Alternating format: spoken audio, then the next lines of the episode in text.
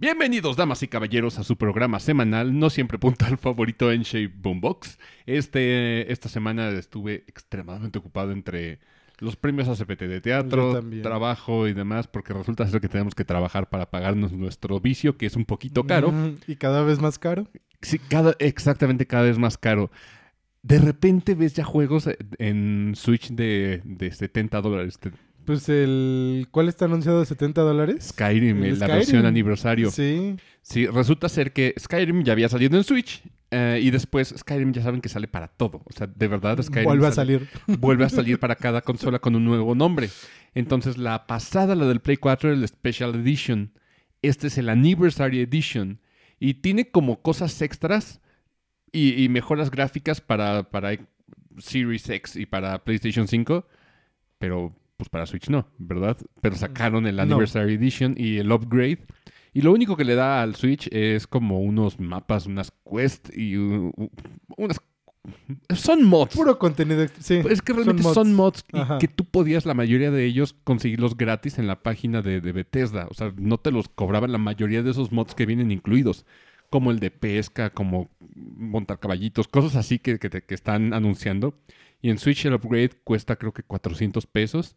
Y el, o el equivalente en Estados Unidos, que serían como... 20 dólares. No, creo que es un poqui- ¿25? está un poquito más barato. Allá Ah. está como en 14, 15 dólares, una cosa así. No sé cómo funcione, el tipo de cambio está, está extraño. Sí. Pero bueno, salió, eh, el upgrade cuesta, el juego completo cuesta 70 dólares, o el equivalente mexicano, que estaríamos hablando de 1.500, 1.600 dólares. Dólares. Pesos. Pesos. Pe- pesos. Sí, sí, sí, no. Dólares de, de Argentina.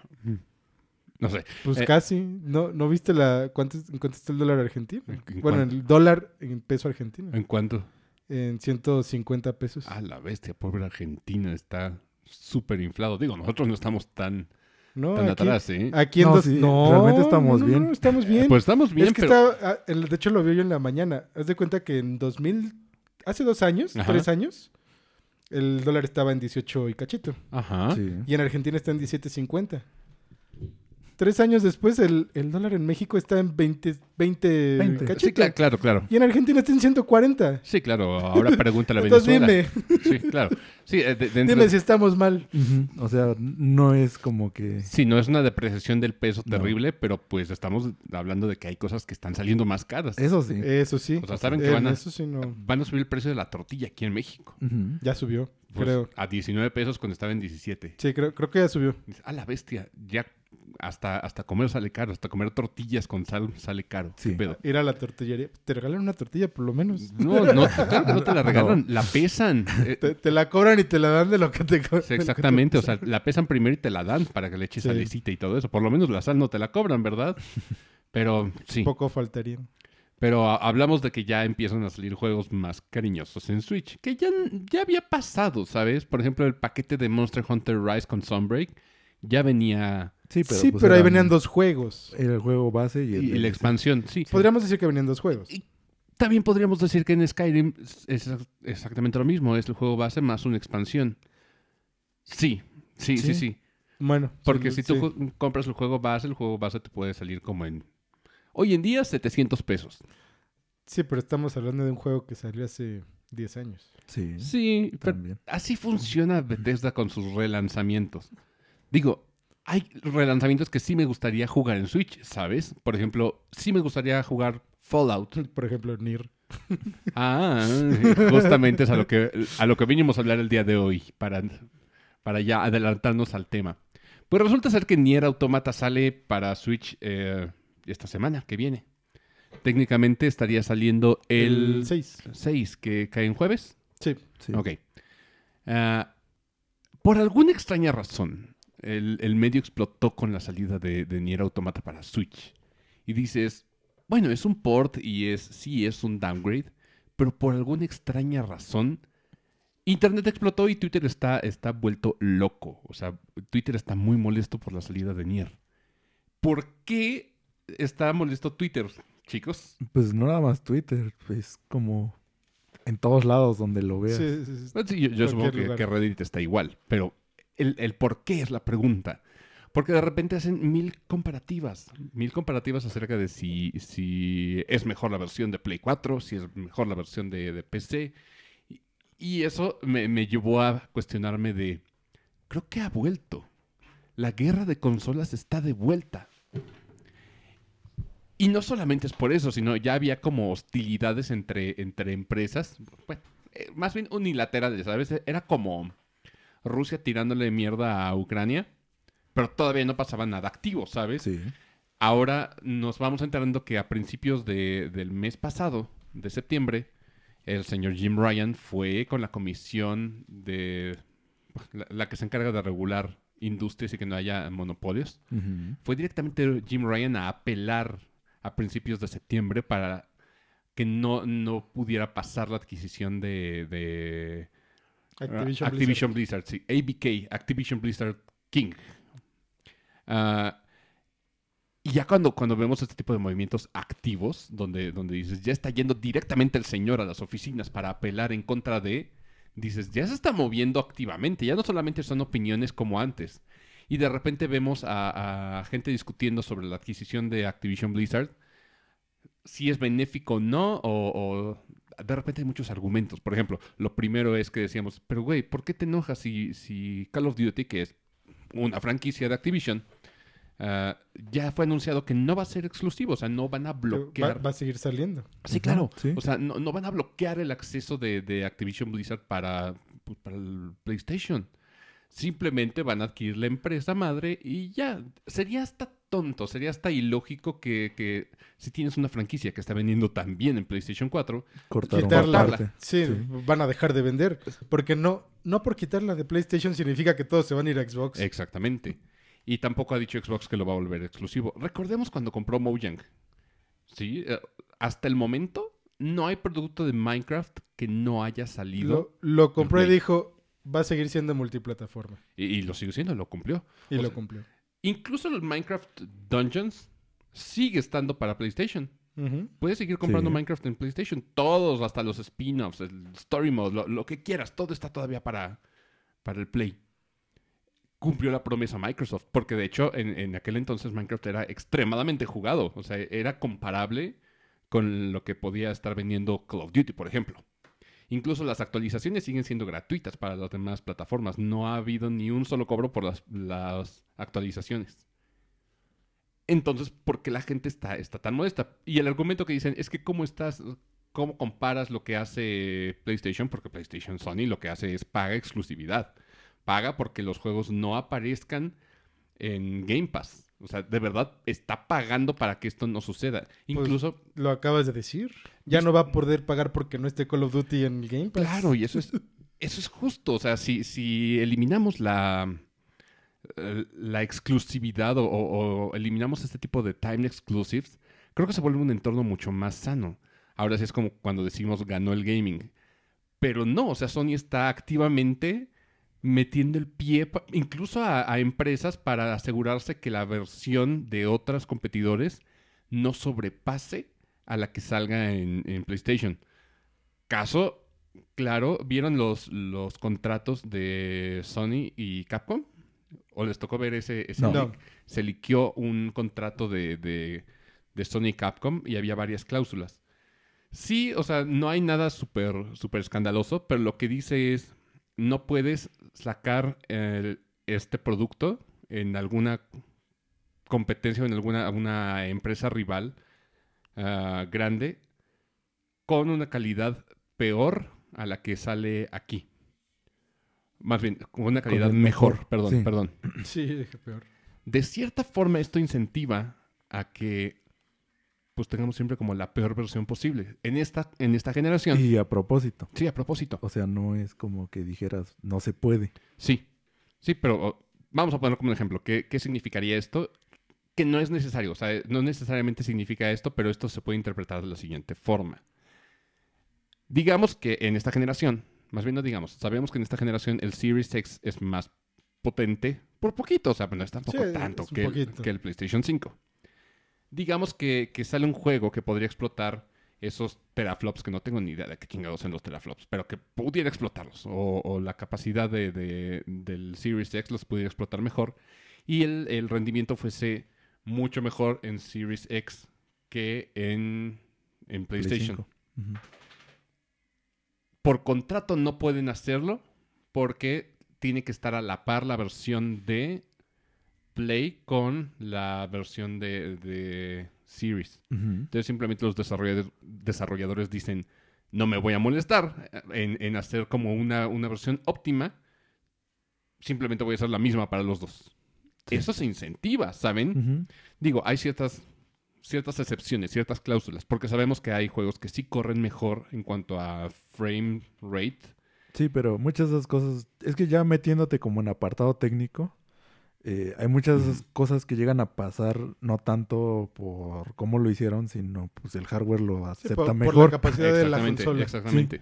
Entonces eso ya no es como intencional, simplemente lo corrió Pasó. mejor. Sí, Simplemente y- pasó. y ya. Sí, claro. eh, Pero, por ejemplo, este tipo de cláusulas no aplica para PC, No. porque PC es otro, otro tema aparte. Es muy, muy curioso, ¿sabes? Pero este tipo de, de acciones de parte de, de Sony sí nos habla de que hay una guerra de consolas, por lo menos unilateral. O sea, porque sabemos que Microsoft no se está peleando con nadie. Hasta que salió el, el CEO actual a decir, bueno, si quieren sangre, pues ok, vamos a competir. Vamos a ver. Sí, sí, pero ya tenía mucho tiempo que no pasaba, bueno, al menos no era tan público porque siempre había estado. O sea, Claro. realmente siempre atrás, siempre había estado. Siempre lo vimos entre Sony y Microsoft desde que Nintendo se hizo de lado. Claro. Ahora, la cuestión es, la guerra de consolas es unilateral entre empresas. O sea, porque, como lo dije, Microsoft no se está peleando. Pero los fans ahorita están como en una, una sed de sangre terrible. Sí. Y eso lo Sí. vemos reflejado en el, en el lanzamiento de Nier Automata. Dices, ¿por qué? Va- vamos a echarnos para atrás. Pero sí, dime. Y es que el problema de este también, que se va ma- más como al lado de PlayStation, es que Nier salió originalmente de PlayStation y no estaba fuera de. Ah. O sea, era, era exclusiva de sí, PlayStation. no tenía y PC, pero como dijimos, de PC queda como... Pero, sí, PC no cuenta. Ajá, Sí, entonces, sí. pero originalmente solo era de PlayStation. Pasó un tiempo y hasta que salió otra versión, que fue la que metieron a Xbox, que no existe física. Es cierto. Entonces, por eso se nota como que, al menos en este caso, Les arde. ajá, pero es Sí. PlayStation, o sea, está Es como muy, sí, sí. está muy enfocado a Sí, ese porque lado. las comparaciones que hacen es entre PlayStation 4 y Switch. O sea, no, no dicen, ah, vamos a meter el Xbox. No, porque se No, las... no, lo comparan con PlayStation. Y entonces por eso es los todos los que brincan son más de PlayStation y los que quieren saber de gaming. Sí. Que nomás le tiran tierra al Switch porque es la Switch. O sea, es que no hay una razón más para decirlo. Simplemente es como de tu consola apesta porque... Porque, es un Switch. Sí, Ajá, porque es Tal cual. Nintendo y es, para niños. sí. Eh, O sea, ese es su argumento. No, no es nada válido ni nada así. Pero es ese, tal cual es ese. Miren, queridos podescuchas, estos argumentos los llegamos a utilizar nosotros. Así, en, en esta mesa utilizamos estos argumentos. Cuando teníamos 10 años, ¿sabes? O sea, cuando estábamos en, en la pubertad, le, le tirábamos, le tiramos a Xbox, por supuesto. Le llegamos a tirar a. a- yo le tiré al, al PSP. Güey, e- esto era, es un argumento de, de niños de secundaria. Y aparte de todo, es que es que me corre mejor a mí. Vato, te corres 5 frames más arriba. O que, sea, que es a lo que llegamos del Nier Automata. Que cuando salió, corría 45. O sea, en Play 4 te corría 45 cuadros. Ya 900. Y a 900. ujú. Y no eran estables tampoco. O sea, no era que dijeras, bueno, está. No. Entonces, por eso tomaron la decisión.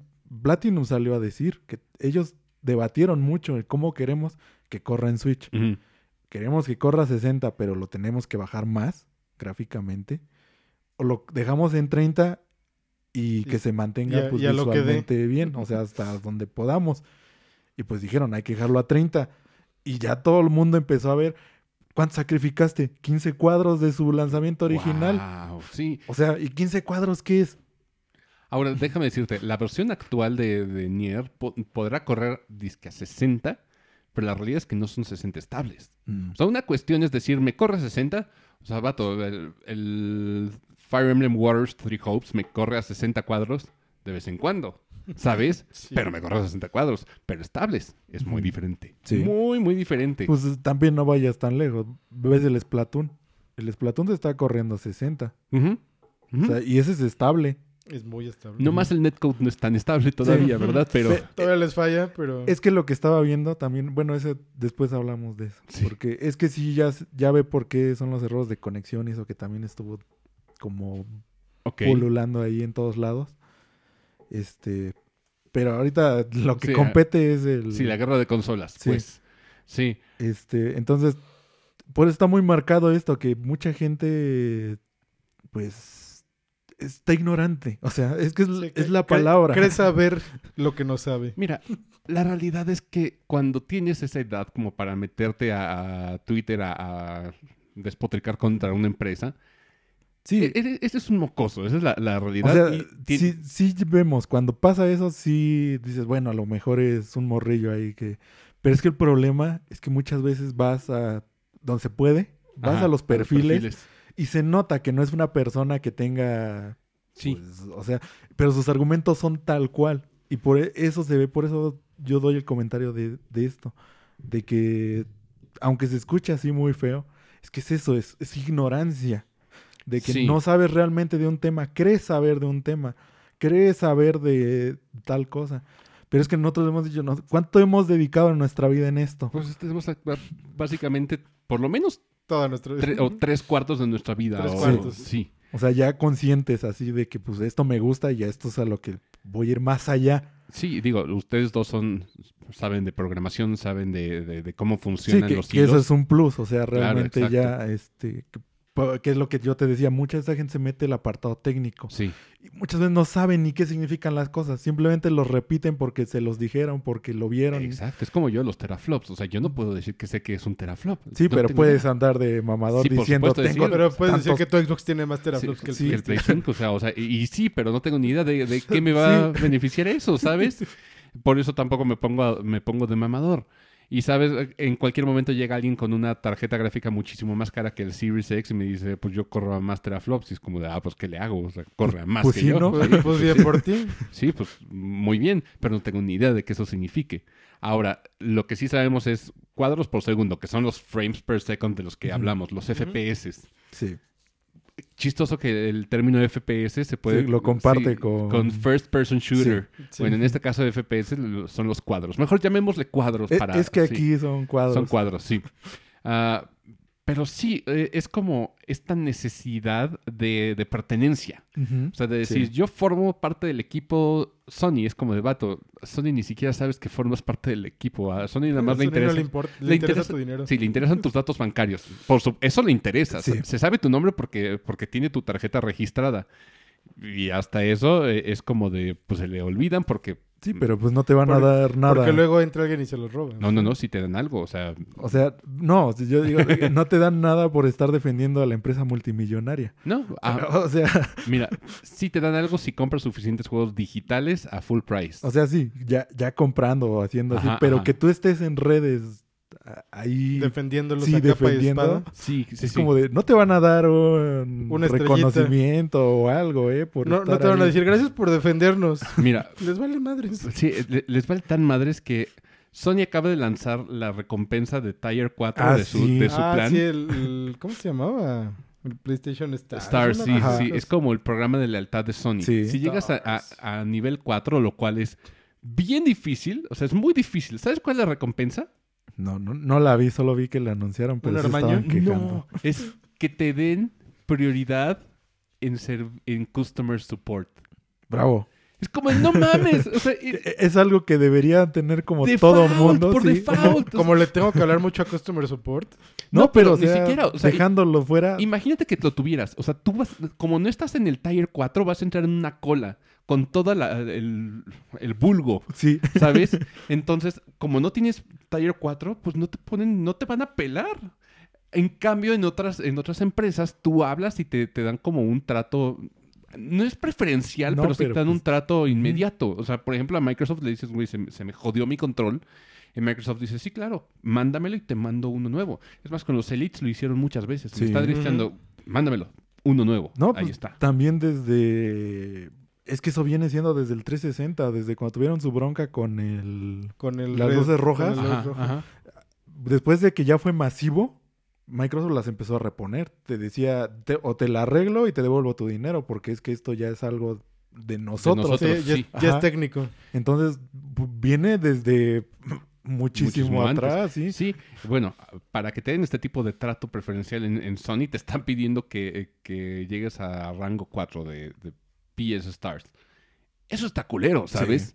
O sea, está- eso, eso habla mucho de cómo tienen el Sí. servicio al cliente. Pues sí, o en qué estima tienen al cliente. Es como, vatos, ¿por qué estás defendiendo a una, a una empresa que no te quiere? O sea, no te quiere porque seguramente, digo, nosotros vivimos en tercer mundo. No Sí. te quiere, güey. O sea, No. difícilmente vas a adquirir ese, ese rango. Y no es por tirarle hate a Sony, pero es que Sony se ha ganado a puño y a capa y espada ese hate de todos lados. O sea, porque Sony bien pudo haber dicho, ok, saco el PlayStation 5, me pongo a sacar mis juegos, no digo ni madres, simplemente me pongo a innovar, pero no. El señor Jim Ryan se puso a, a hablar mierdas de, de ajenos, se puso a- en contra, se está poniendo enfrente de un tren para, para intentar detener la compra de Activision Blizzard y genera este hate desde sus fans. Porque también es como una... Es muy contagioso, es como el síndrome Donald Trump.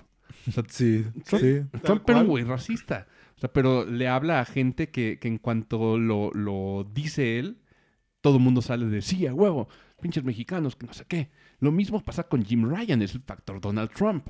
Entonces, ahorita el ardor de, de cola que salió por el Nier se me hace impresionante. O sea, Sí. impresionante. O sea, es una pelea que no debería existir. O sea, Punto número uno. No está saliendo a la par. Es un juego de hace No. casi... Tres ya- años. No, Cuatro. No, más. Salió 2017, ¿no? Eh, Y pues sí, sí, ya de 2007 ya son, Son cinco cinco años. años. Cinco años. Ya estamos O sea, en- eh, ya, ya van a ser seis. es- ¿cierto? sí. Sí, es cierto. Es media década de diferencia de salida. Segundo, es un port a- para Switch. Sí, estamos de acuerdo. Es, sí, no- trae un downgrade. No se va a ver pues increíblemente hermoso como en tu PC. Claro, O sea, pero no lo necesita. Ahí les va la cuestión. La gente que lo, lo quiera comprar en Switch lo va a comprar. Punto. que Así. van a ser muchísimos. que van a ser todos Sí, sí, claro, los que tengan un Switch. Claro, y, y a muchas. Sí. Y esto les puede arder, pero, pero, uno, no pueden hacer nada. Mi testimonio, yo lo voy a comprar. Sí, ¿Por qué? Porque no lo, he, pod- n- no lo he jugado en las demás consolas y la verdad, difícilmente me puedo sentar a mi consola casera, que es el, el Series X, como para jugar ni el Automata. Es más, ni Replicant he podido terminar porque no me puedo sentar y es un juego que necesitas sentarte y, y- y Sí. dedicarle tiempo. Es un commitment game de los que hemos hablado previamente. Bueno, yo lo voy a comprar ahí. Sí, yo también te dije. Yo aunque lo jugué en PC ya Yo igual. tanto, de todas maneras lo voy a comprar. Es más, miren, hay un juego del que yo soy extremadamente fan, que es Rayman Legends. Rayman Legends yo lo tengo para PlayStation Vita, lo tengo en PC y lo tengo en Switch. O sea, si es, si es un juego que me mama, no tengo problema en comprarlo tres veces. No tengo ningún pedo, de verdad. Entonces, lo primero es entender, quien lo vaya a comprar, lo va a comprar. Sí. No hay cual. forma. O sea, Si su argumento es, es que ahí es donde no va a correr igual que los demás, ¿qué tal si es como, como yo? O sea, ¿qué tal si no tiene una consola casera? El Series X es mi primera consola casera. ujú. Casera, full casera. ¿Qué tal si es como yo? ¿Qué tal si no, no tiene una consola casera? La única forma que tiene para jugarlo es portátilmente. ¿Es en un Switch? Ajá. El Sí. otro argumento es, pues te lo compras en Steam Deck. Es, mamón, vivo en México. No ha llegado Steam Deck aquí y si ha llegado te lo venden al triple de su precio. No ha llegado. Y, y aparte Steam ya dijo que las siguientes batch los va a ir cambiando ya de cosas. O sea, ya no van a ser igual los Steam Decks que vienen a los que ya salieron. Entonces Sí. todavía le están arreglando cosas porque hay muchos juegos que no están optimizados en Steam Deck. Sí. Sí, no, y ha tenido problemas de drift y Sí, de- problemas de en la pantalla y la batería. Que miren, el Steam Deck Que es normal, ¿no? Es su primer consola portátil Sí, que hacen. lo mismo que le Sí. pasó al Switch y a sus, a sus primeros Joy-Cons.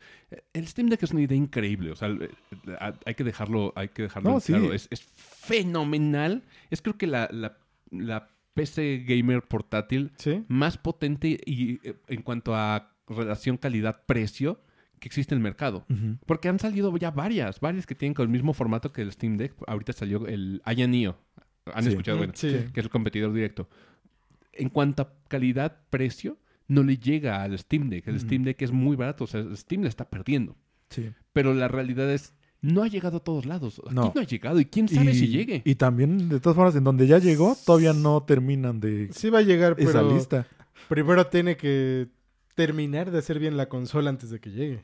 Pues sí, pero aún así en, en varios países ya está llegando. Por ejemplo, en España ya... ya Sí, sí, de hecho, su primer mercado fue todo Europa y América, creo. No, solo Estados Estados, Unidos. Unidos. Estados Unidos. Es que Estados Unidos es toda América. Sí, re- Ah, recuerda sí, que. Estados Unidos es América. Mórica. Sí, claro. Entonces, para ellos ya, ya, América ya está. Sí, entonces, ahorita la, la opción portátil para México, por lo menos, y yo creo que gran parte de Latinoamérica para jugar portátil ni el automata, es Nintendo Switch. Pues realmente en general casi cualquier juego que salga en Switch. Y también el otro, englobando ahí, hay mucha gente que solo tiene Switch. No ha jugado tampoco nunca, ni quieres jugarlo, ¿no? Que es lo que yo decía también eh, del otro lado. El Persona 5 que va a salir. El. Yo nunca he jugado Persona 5 porque nunca he tenido un PlayStation de ni el 4, ni el 5, ni el 3, ¿no? Salió desde, Desde el 3. Desde el 3. Desde el 3 salió. O sea, no he tenido ninguno, entonces no lo he jugado nunca. Es más, yo terminé el mío porque Emilio me prestó su PlayStation 3. Ujú. O sea, Yo te presté mi PlayStation. sí. Lo tuve, lo tuve como un año. Ya no me acordaba. Sí, claro. Ajá, sí. Claro. Yo, hasta yo me Ya, acuerdo. ya no me acordaba. Pero bueno, ahora que va a salir en Switch y en PC, a mí se me hace más cómodo también, aunque esté en PC, jugarlo en Por Switch. supuesto. Y por ejemplo, yo no he jugado Royal porque pues no Sí, tengo- también igual hay gente que no ha jugado el Royal Sí, porque no, pues, pues, solo está en Play 4. Iba a decir Play 5. Play 4. Entonces, el servicio que presta Switch es un gran servicio dentro de, de lo que hace la consola. O sea, Ujú. porque si nos vamos al customer support, también está igual de la chingada. Sí, sí, la verdad. Se dice y no pasa nada. Pero en cuanto al servicio de llevarte los juegos on the go, la experiencia de llevarte juegos de consola, güey, Lo está cumpliendo. lo- lo- Y es- con, es con fantástico. creces, Con- sí, con exacto. creces. O sea, de verdad, el precio de una OLED por todo el servicio que me ha dado, hasta se me ha hecho poco. Dije, si, si de alguna forma monetizara de la, de la OLED, que sí puedo hacerlo, creo que se pagaría, se pagaría. O sea, y en cuanto a calidad, digo, relación de, de- de uso con calidad y demás, se ha compensado muy bien. He jugado grandes juegos que yo no tuve la oportunidad de jugar en 360, que son también el otro que le están tirando a la, a la Switch. Ahorita la Switch está como en medio de, ¿yo qué, güey? Yo Sí, nada más es que aquí... todo Yo, mundo no, le yo no está- hice nada. Fue Square Enix. Es que le- les da ardor que se esté vendiendo tanto. Siempre que una consola de Nintendo está como en el top, como Sí. que todo mundo se enoja. Cu- Cuando esté en el foco. Porque Sí. como PlayStation no saca nada, no está en el foco. Sí, porque si te fijas, siempre ha pasado. O sea, siempre ha pasado. Las grandes veces que ha pasado. Es eso. O sea, siempre le tiran un hate increíble simplemente porque es Nintendo. O sea, Sí. no hay otra razón. Pero, ¿sabes? Nintendo lleva saliéndose con la suya desde hace un chorro de Sí. tiempo. O sea, desde el 10. El 10 estaba compitiendo con una consola mucho más potente que el, el PSP. Y el PSP tenía gráficos cercanos a lo que sería el, el PlayStation 1 y 2. Estaba en medio. Ahora, el 10 estaba apenas dando el salto entre 64 y, Y- Super Nintendo. sí. Y gran parte de los juegos de, de 10 son de, en 2D todavía con Spriteworks. Ujú. Porque pues, se notaba que le costaba. O sea, no Por era supuesto. como que... Pero por alguna razón fue la consola más vendida portátil de esa generación. Sí, y así muchísimo. O sea, no fue como Sí. una diferencia. Si no, no fue chiquito, fue No. abismal. Y estamos de acuerdo que el PSP era una consola muy fancy, estaba No, muy sí, linda. o Y sea, tenía varias cosas pues, extras como para la gente. Sí, excepto la variedad tan grande de juegos Sí, como lo que- tuvo el 10. Que ese fue el problema. O sea, realmente si sacas una consola, Sí. Pues, pues es para eso, ¿no? Sí. Para que tenga juegos y casi no tiene. Entonces, sí, exactamente. Y por ejemplo, ahorita lo que hace el servicio de Game Pass, eh, lo, lo comparo con este, este gran servicio a la comunidad gamer que casi nadie tiene, o sea, más bien nadie tiene. ¿Qué otro servicio de suscripción te da lo mismo que en su momento Netflix te daba? Era todo para todos. Entonces, en el Game Pass ahorita tienes juegos indies, juegos AAA, tienes first parties, tienes second parties, tienes de todos los géneros, plataformeros, RPGs. Sí, pasas por todos. Sí, O sea, todos. es- de verdad es, es un, es un buffet, es como eh, esto, ubican, ubican sumo, este, Sí. este- estos super buffets de alitas, hamburguesas y sushi. Ujú. Entonces, no mames, es de todo para todo. Es como el Sirloin Stockade. Es un buffet, Ujú. todo lo que quieras. Y hay de todo. De todo. Entonces, cuando, cuando una consola logra dar esa variedad de, de un poco de, de todo para todos, es cuando tiene un chingo de éxito. O sea, lo vemos desde el 10 y en su momento yo, yo me- era, un, era un puberto de, de secundaria. Le hacía burlas a Emilio por el PSP que pues no tenía juegos, ¿sabes? Sí, que era cierto, pero... Que era, que era Claro, cierto, claro, pero, claro. pero bueno, ese no es el punto. Sí, pero, sí, pero, te- pero- pero era un puberto. O sea, pero si nos vamos a, a reconocer las fortalezas del PSP, también eran muchas. O sea, Emilio tiene películas en el PSP. Tienes Advent Children para, en UMD. Sí. En fucking UMD. Es lo único que tengo, pero sí. Es un gran artículo de coleccionista, ¿sabes? El- fue un formato horrendo. Ay, Sí, también se es un diseñó formato pasando. horrendo. Sí, es un mini disc con una carcasa. Es, es- es horrible. Es como eh, la- una combinación bizarra entre cassette y... Y Es su manera de, de no querer reconocer que Nintendo hizo bien con los cartuchos. es que era muy raro. Sí, claro. Y es que los Es cartuchos... que pudo haber sacado cartuchos en vez de UMDs. Pues sí. Es que los Pero cartuchos eran no se quiso fabulosos. ir al sistema Nintendo.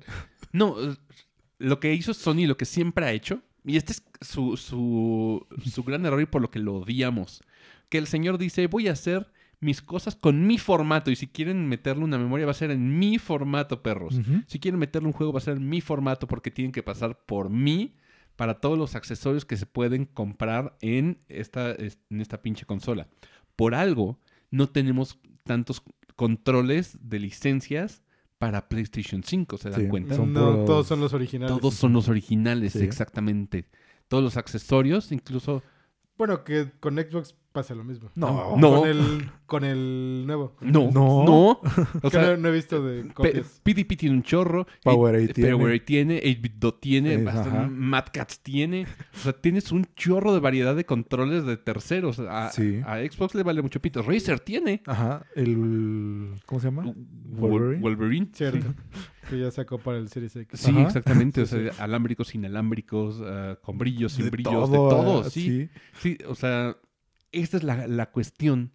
Eh, Sony siempre, siempre tiene que tener ese control de, de los aditamentos y Sony le gana un chingo. No es sorpresa que Sony sacó el comunicado de que iba a vender el lector aparte. Ah, sí, es cierto. Hijos de la El- chingada. o sea, para el, la versión sin- digital es como de, oye, ¿te arrepentiste de comprar lo digital? ¿Sientes que eres un idiota? Ok, ahora puedes comprar el lector de, de CDs. El lector, ¿Y en cuánto va a salir tu chiste? Que como en...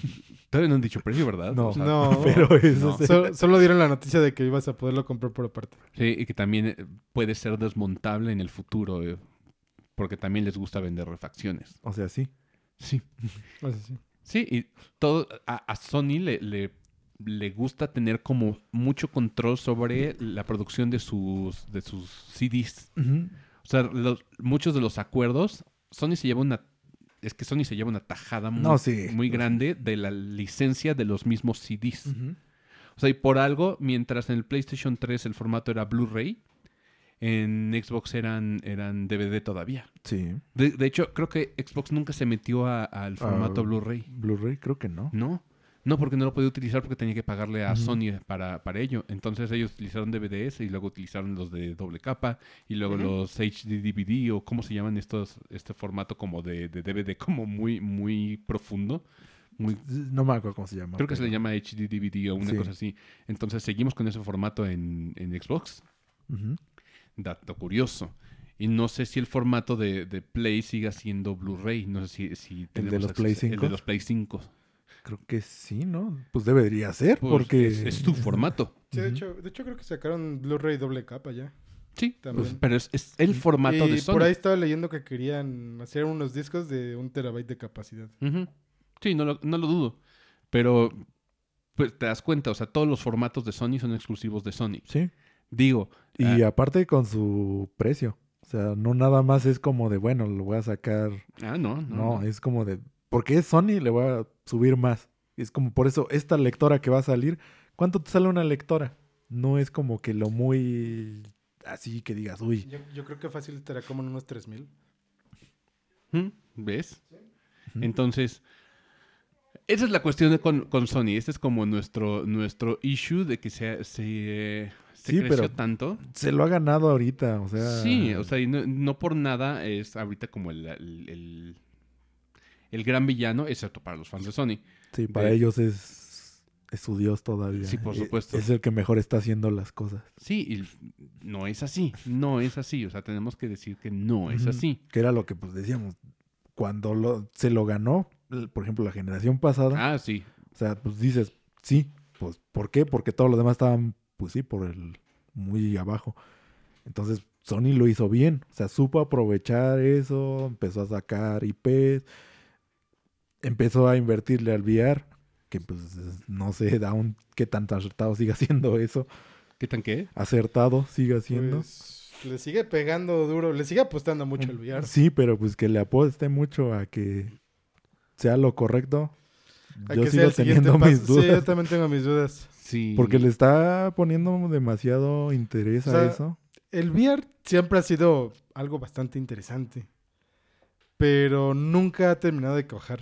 Mm. Na- nadie ha sabido como que darle ese toque que te llame la atención para tenerlo. ¿Sabes cuál es el problema? Los juegos. Los juegos. Por eso nadie ha sabido darle ese toque. Bueno, primero eso. Segundo, es caro. Es caro de hacer. No, es sí. caro. O sea, e- eso es pasa con todas las tecnologías. Porque, ok, sale ahorita el VR 2. ¿Cuánto quieres que nos lo van a insertar? ¿Como en unos 10 mil baros? ¿Más o menos? ¿Y para que juegues qué? O sea, Para que juegues el... ¿Qué es? ¿El Horizon que va a salir? Sí, el Horizon. Mother Skull. Y Sí, el- los Resident Evil. Los Resident Evil. Y prácticamente ya. Seguramente Skyrim le va a entrar. Que, bueno, que es lo único anunciado hasta el momento, porque ya ves que con eso de que no tiene retrocompatibilidad. también, o sea, todo lo, Vale, madres. todo lo anterior ya lo descartaron. Sí, ya, ya descar- de, de- de entrada descartas todos los juegos VR que hay ahorita en el mercado. Bueno, los descartas y los tenías, o sea, no tienes retrocompatibilidad. no, lo- los descartas porque de nada te sirve comprarlos si no lo va a correr. Bueno, ¿Sabes cuál es el otro escenario? Es que el- los porteen, pero se los vendan a, a full price, También. O sea, es lo que puede llegar a pasar. que es otra movida muy Sony. Sí. Eh, y sí, nosotros le tiramos mucho a Sony, es la, la, la neta. Ahorita se lo, lo decimos, se, los ha- se lo ha ganado un poquito, sí se ha mamado con sus decisiones, pero estamos conscientes de las fortalezas y debilidades de todos los sistemas. De- No, sí, y los hemos mencionado. O sea, lo hemos dicho. eh, en la Switch lo hemos dicho varias veces que también pues es una consola portátil a fin de cuentas. No le puedes exigir mucho más que todos los demás. Más bien los fans de Sony te dicen que lo pones de pretexto. Es que es una consola portátil y por eso te lo pueden vender eh, pues no tan bien hecho. Pero pues es que lo hemos dicho.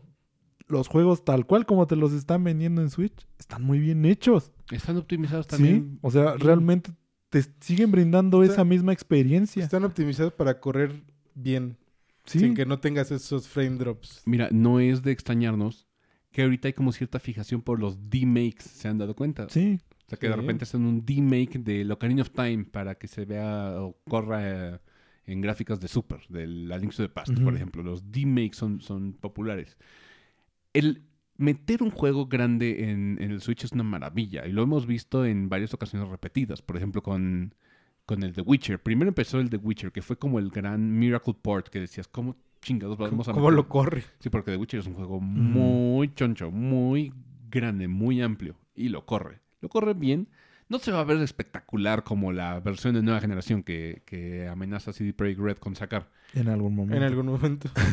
Pues ah, ya tiene que ser... O, o ya no, ¿verdad? Mira, También. mira, con las ventas que tuvo después del anime de Cyberpunk, Con el Cyberpunk. Oigan, qué cosa. Ya, ya tiene dinero, ya, Ya le te- alca- ya. ya le ya porque le alcance para hacer el remake. Qué cosa. O sea, vamos a hacer un paréntesis Digo, para hablar de remake, eso. el- la actualización.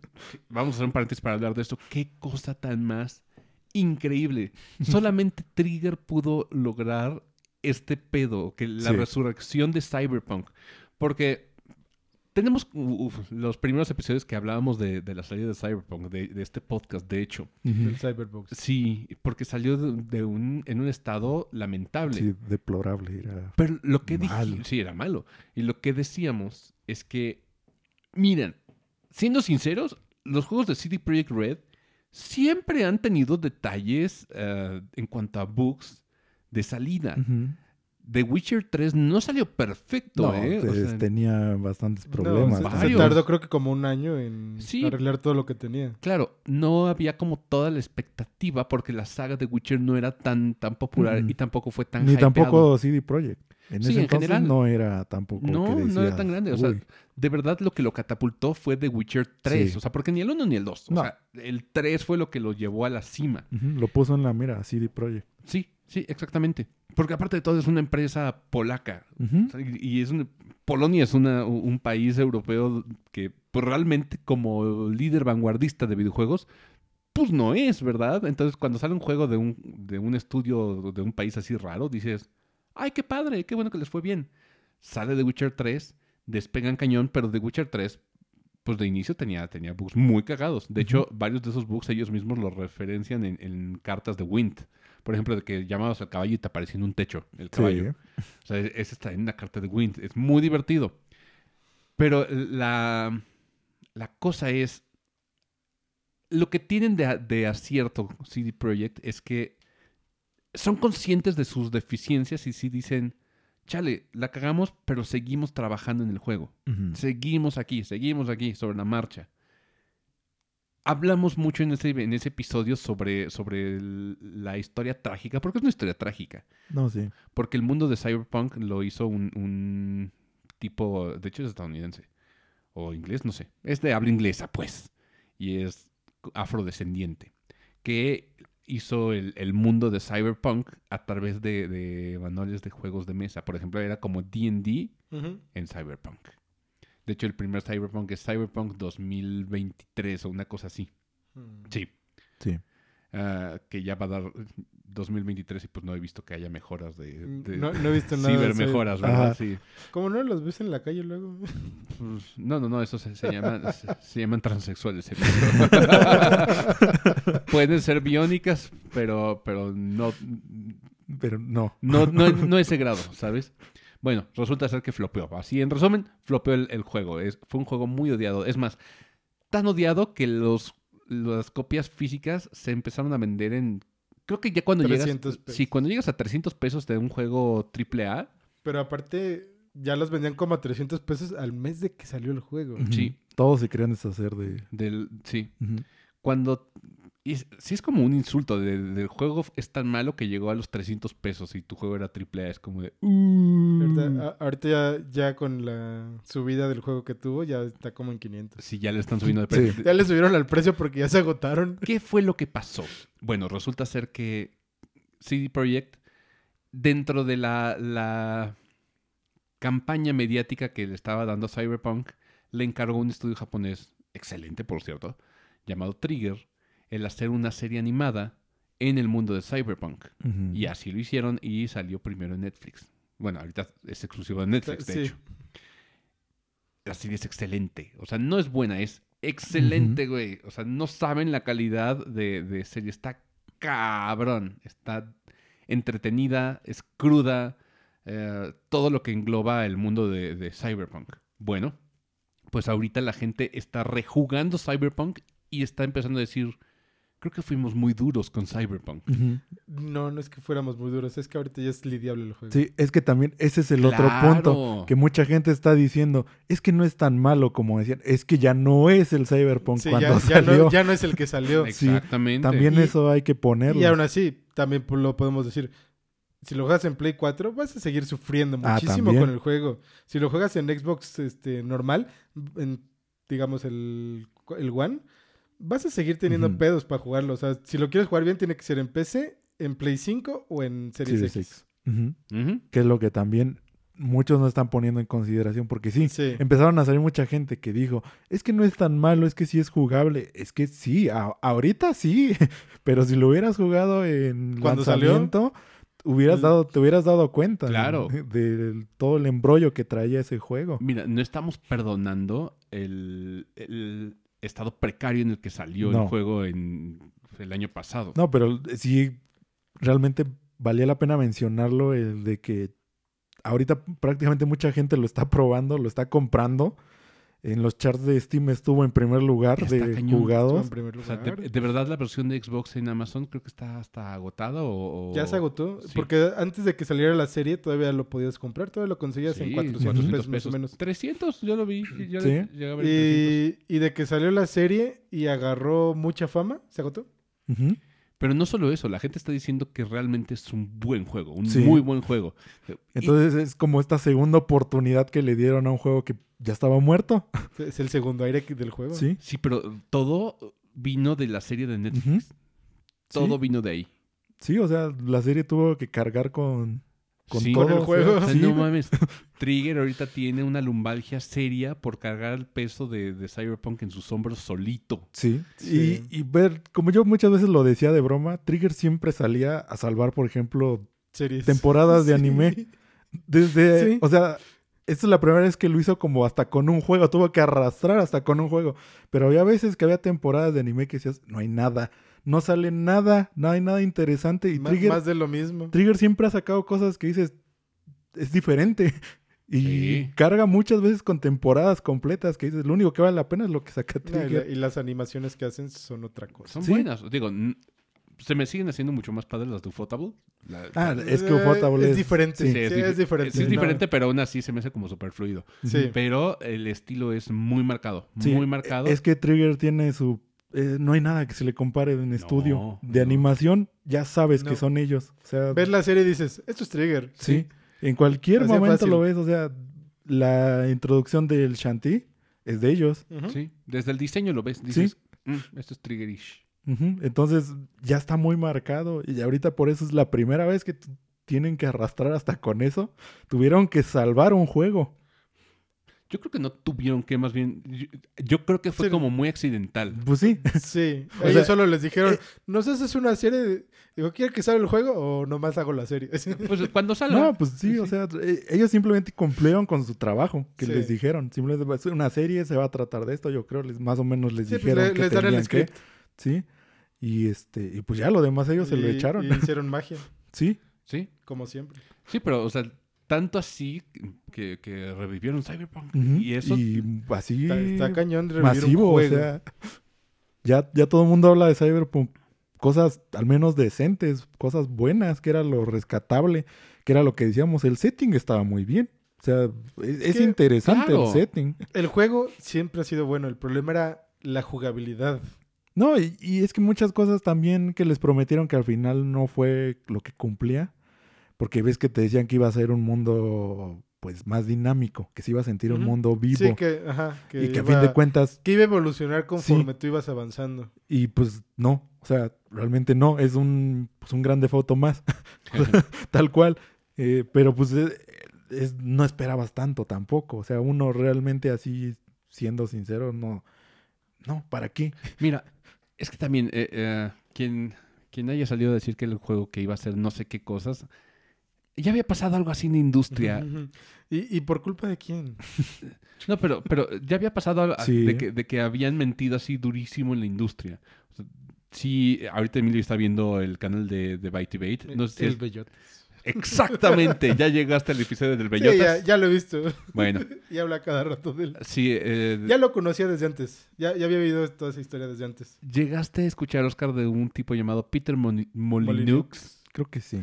Era el Eh, que diseñó... Es el que hizo Fa- Fable. Ah, sí, entonces sí. Llegó el punto donde el güey empezó a decir, es que cada bellota va a ser diferente a la otra. Entonces por eso le dice bellotas. el bellotas.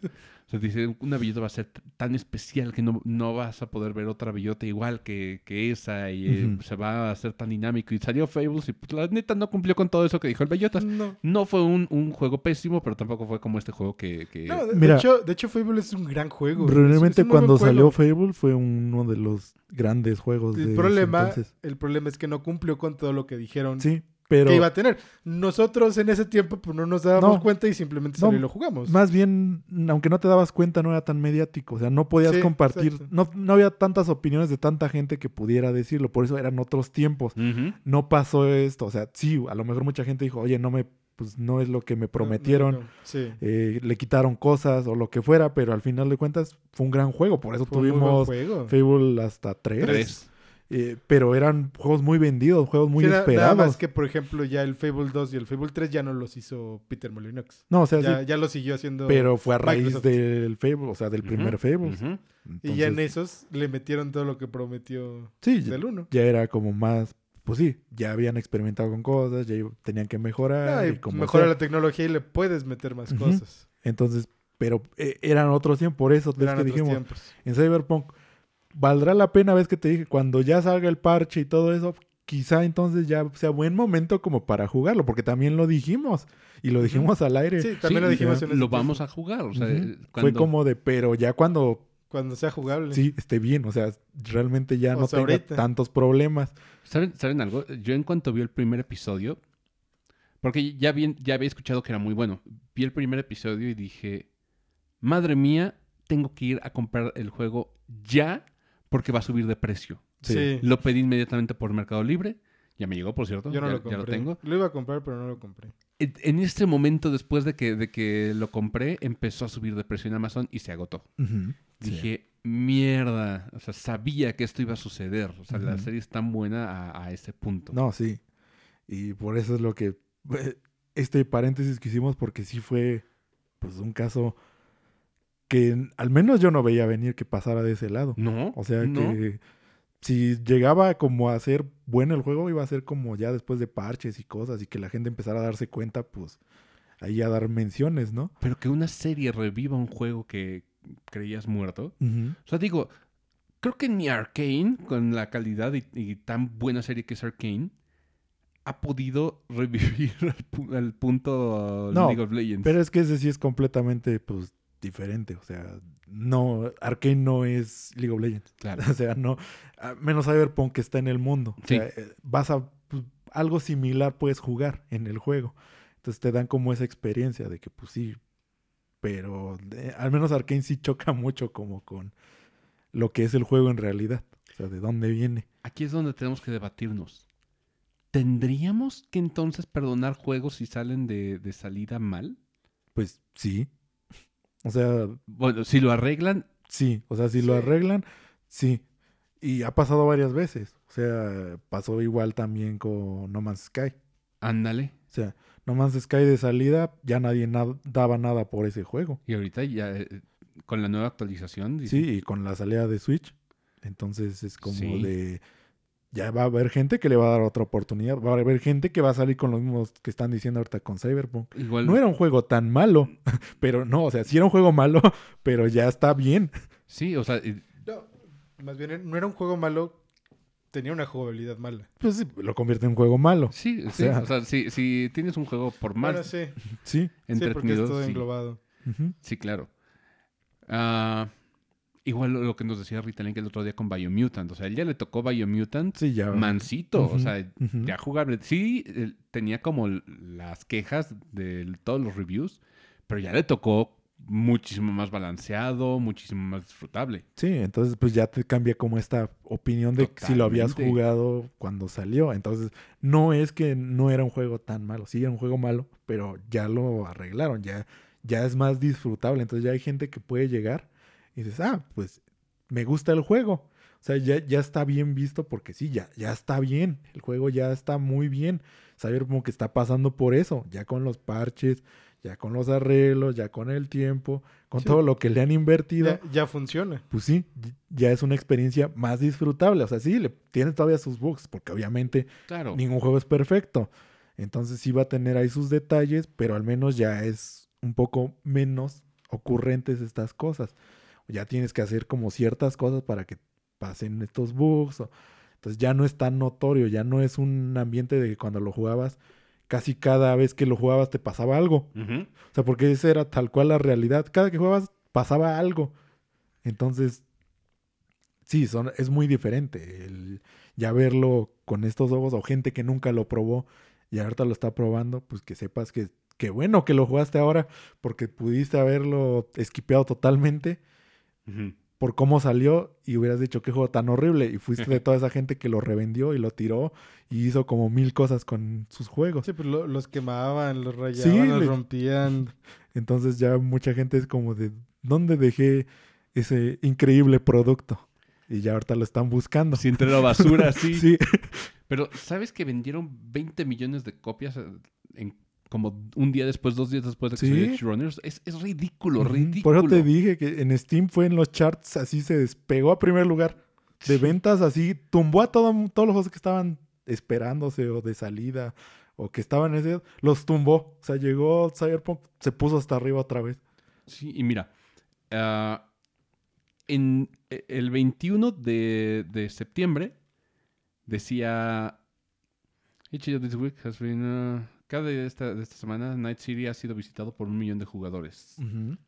Ajá. Es, es cuando más gente visitó su servidor Es- es- desde que salió el juego. está perrísimo. O sea, no, no, no puedo con esa. eh, de Entre éxito. jugadores nuevos y los que No, regresaron. pues sí, los que ya lo tenían No, y ahí. los que regresaron. Por eso ya, ya lo tenían ahí. Sas. Entonces, pues sí era como.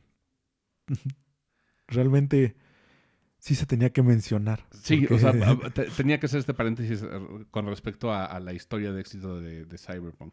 Felicidades, qué bueno que. Qué bueno que CD Projekt tuvo como la decencia de, de reparar el juego. Porque. ¿sabes? sí pudo haberlo dejado así. Con todas las devoluciones, con todos los refunds que, que le Sí, pedían. con, con todo el dinero que perdieron. Sí, bien pudo haber dicho, ¿sabes qué? Ahí muere. No dejar morir su juego. Y creo que habla bien de la empresa con respecto a. Igual y no de sus salidas, pero sí de su. sí del soporte que le van a dar a su juego durante el transcurso de su vida. O sea, ve, The Witcher va a recibir actualizaciones hasta ahorita. Sí, todavía sigue, entonces. Y The Witcher es un. The Witcher es un gran juego. The Witcher es un, un- un game changer de la industria. Que por eso mismo también en ese entonces le perdonaron muchas cosas. Claro. O sea, sí. En Cyberpunk sí fue mucho que de lo que prometieron, que pues no se los cumplieron. Pero sí se hizo muy mediático de que todo mundo, aparte de que no les cumplieron todos los bugs que tenía, los problemas, etc., se les acumularon todo. Todo se les acumuló. Por eso pasó lo que pasó. Pero Sí. al menos, qué bueno Sí, ahora. que lograron redimirse de alguna manera, no abandonándolo y con la serie que le dio el, el levantón que necesitaba. ¿Ya la vieron? No, yo no lo he visto. Ahorita les- les- ¿Qué? vemos algún capítulo. Es que me, me pasó lo mismo que a ti esta semana. Estuve muy ocupado. Yo estoy ocupado, pero me daba como espacios. O sea, por eso, por eso alcancé a, a ver No, algunos. estuve varios desocupados y en mis descansos me ponía a jugar otra cosa. Es Platón. No, no lo vimos conectado en No, Splatoon toda esta semana, pobre cierto. Emilio. No, estuve jugando el Horizon. dos. Mm, ya, ¿ya lo estás jugando? Ya. Ya, dije, ahora sí le, le voy a dar tiempo, pero dije, lo quiero acabar rápido. Se le ando metiendo como 5 horas diarias ese juego. Sí, yo ahorita redoblé, Cuando tengo tiempo, es cuando no, ni lo juego. claro, Pues yo sí. redoblé es- también esfuerzos con el Far Cry.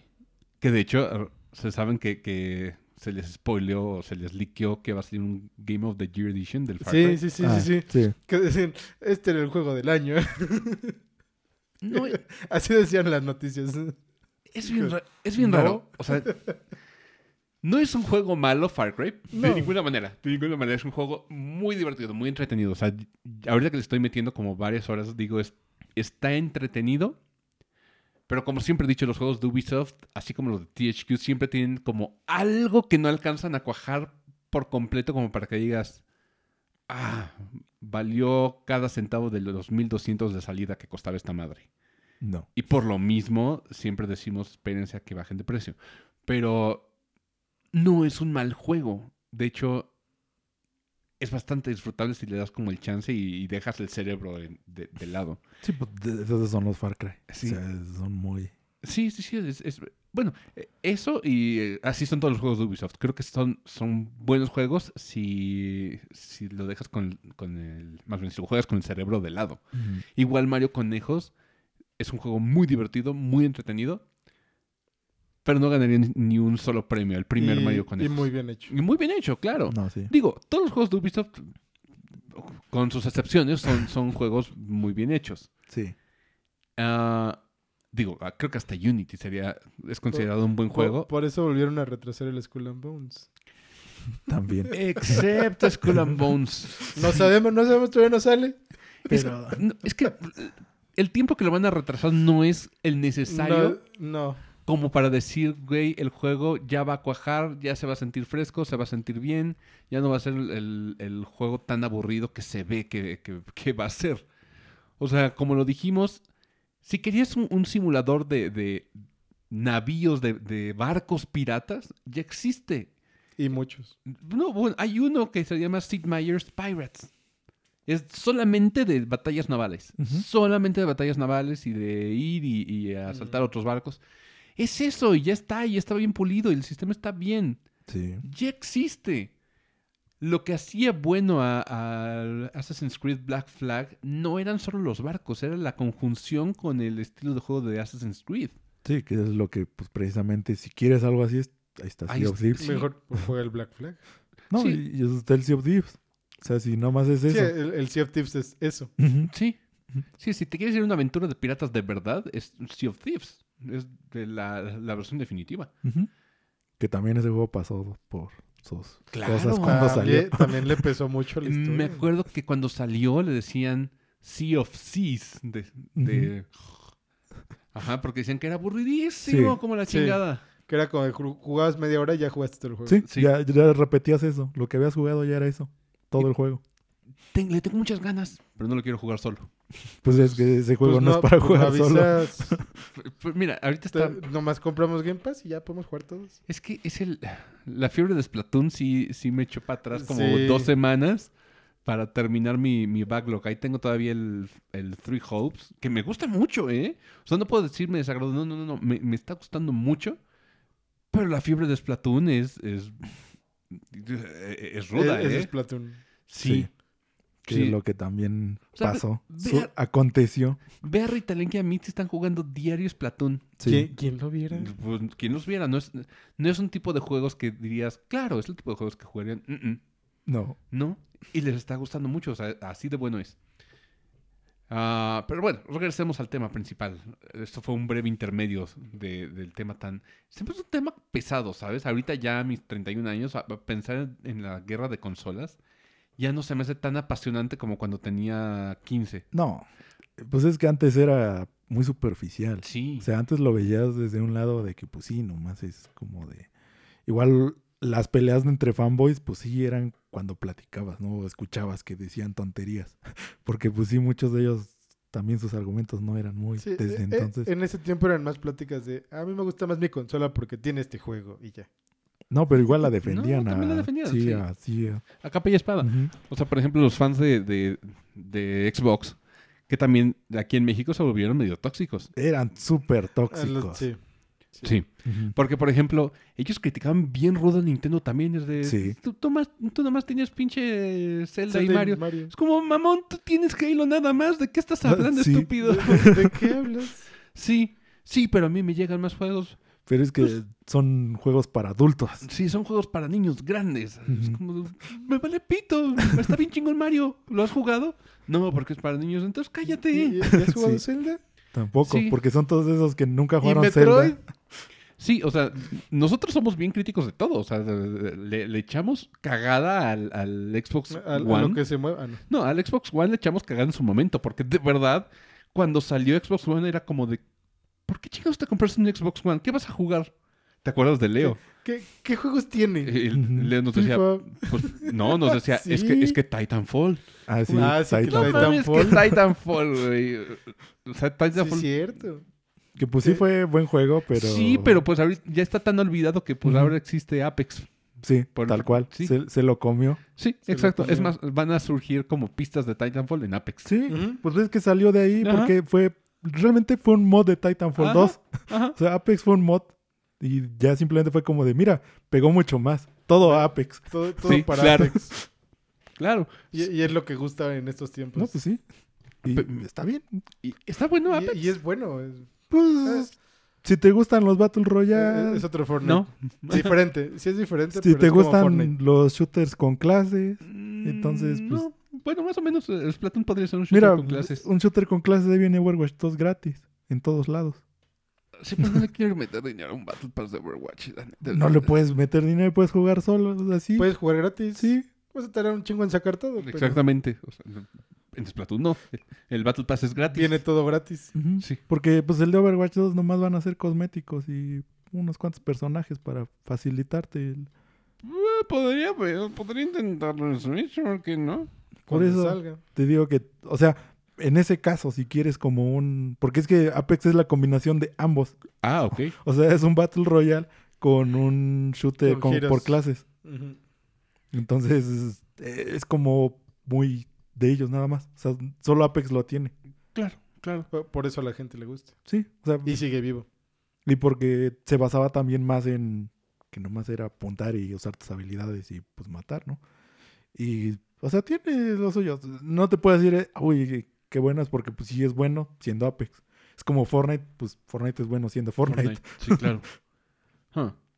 Pero sí, eh, en, en Xbox, en, en el One, en el inicio del One, no había prácticamente nada. Y como No. exclusivos, pues todo salía también para PC. Entonces no había nada que solamente pudieras jugar en One. Y decías, güey, ¿por qué no te compras mejor una PC que puedes jugar más cosas que, que en tu Xbox One? Y de hecho, el, el Xbox One no tuvo éxito sino hasta que salió el One S, Sí.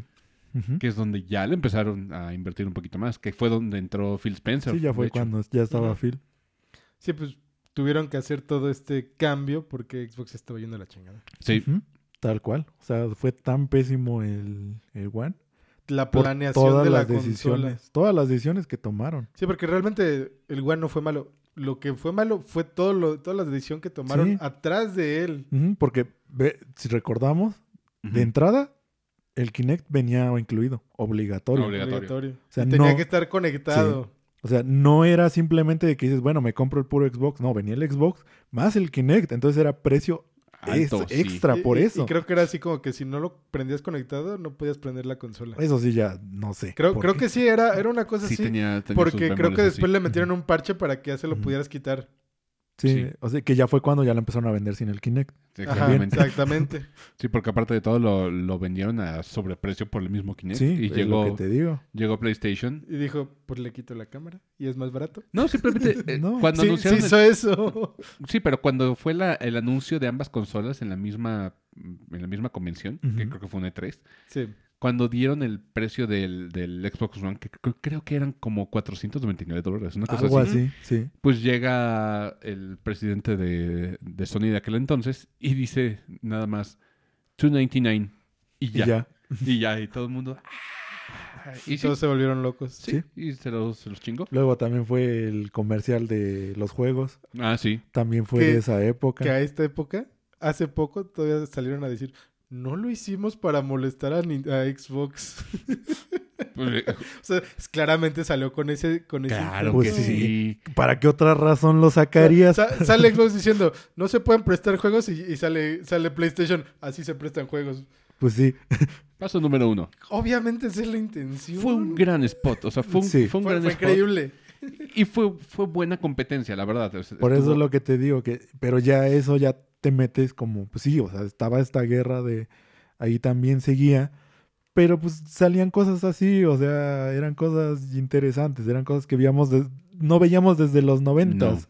No, O sea- no, desde Sega 2, Ajá. Nintendo o el Crash yendo a gritar la mar en las oficinas. y- era muy divertido. O sea, Ujú. cuando, cuando hacen competencia sana, de hecho, es, es muy importante que se haga, se haga esta competencia sana para que No, pues- obligues a, la, a, a tu competidor a mejorar. Y sí, por eso debe de. Sí, existir. claro. O sea, tiene que existir. Por eso decíamos, para que el Switch mejore, tiene que salir más cosas que sean así.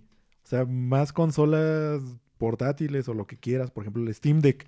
Lo, Todo- lo malo del Steam Deck es que va lento. O sea, sí, pero cosas que mejoró el Steam Deck, obviamente se las pueden poner al ya revisiones posteriores de Switch o cosas que vayan a salir después.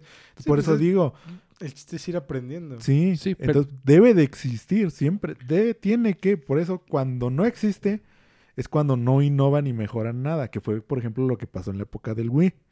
En el. Wii, pues Nintendo estaba compitiendo con nadie, porque pues ¿quién le competía al Wii? Nadie. No, no había. Por, por eso salieron tantos juegos. Sí, y por ejemplo, eh, eh, Sony sacó su vibrador, su Sí, su, su juguete sexual. Su sí. juguete sexual. eh, pero pues realmente estaba imitando el Wiimote, o sea, no era que lo mejorara ni nada, era tal cual, era el Wiimote. Y Sony, y aparte vibra, ¿eh?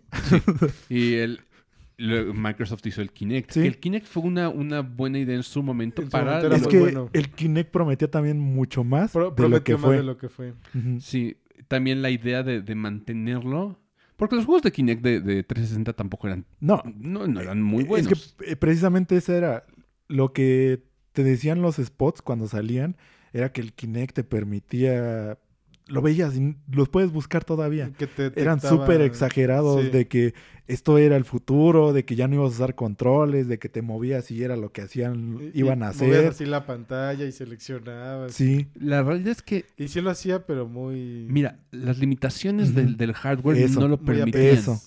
No lo permitían. Y yo creo que tampoco para el Xbox One tenían la suficiente capacidad de hardware como para hacer eso que prometían. Mm. Tal vez ahorita la, la solución o lo que le podría, vamos a llamar, competir a, a un VR sería ahora sí Un un, un Kinect así. Kinect así, Ujú. pero que cumpla con lo que querían hacer hace, hace 10 años. Exacto. Eso podría ser, o sea, porque también eliminas, eliminas controles, eliminas o eliminas varios, varios pasos. Sí, que es por ejemplo lo que querían de que ahora en VR pues necesitas los controles. O sea, si entonces los- con un Kinect ya podrías como omitir eso, pues porque ya son tus manos, ¿no? Ya es con movimiento de mano. Sí, Sí, entonces ya no necesitas algo para estar cumpliendo esa Mm, función al menos. sí, es, es- es cierto.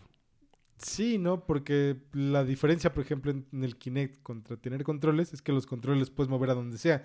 Y si el Kinect le- te pones en un punto en el que ya no te detecta, Sí, No pero pues, o sea, era lo que decíamos, que igual no sabemos qué tanto puede llegar a funcionar ahora. Un Kinect ya mucho Sí. más con lo de hoy. es que tendría que ser un poco así como los VR, por ejemplo, los el, el de Steam, que pones varias cámaras en tu cuarto. Ajá, pues sí, Así pero funcionaría un Kinect sí, que, poniendo varias yo cámaras. sé. Que sí funcionan. O sea, así es como también pues, se hicieron de moda todos los VR eh, streamers. Se, su- se supone que ahorita el VR 2 de PlayStation ya no necesitas esas cámaras. Simplemente necesitas el aparato y los controles. Pero es que también los juegos están diseñados para que los juegues con, con la Sí, aparato y con controles. los controles. O sea, no es como libre. No, pero se supone que ya te... O sea, el casco ya te detecta más movimiento que antes. Ah, sí, no es- sabría decir. eso nomás es un giroscopio. Por pero- eso te Sí, digo es que viene a ser exactamente lo mismo con un Kinect. O sea, un Kinect ya hoy en día podría ser eso que está prometiendo el VR 2. Ujú. O sea, e- es exactamente lo mismo.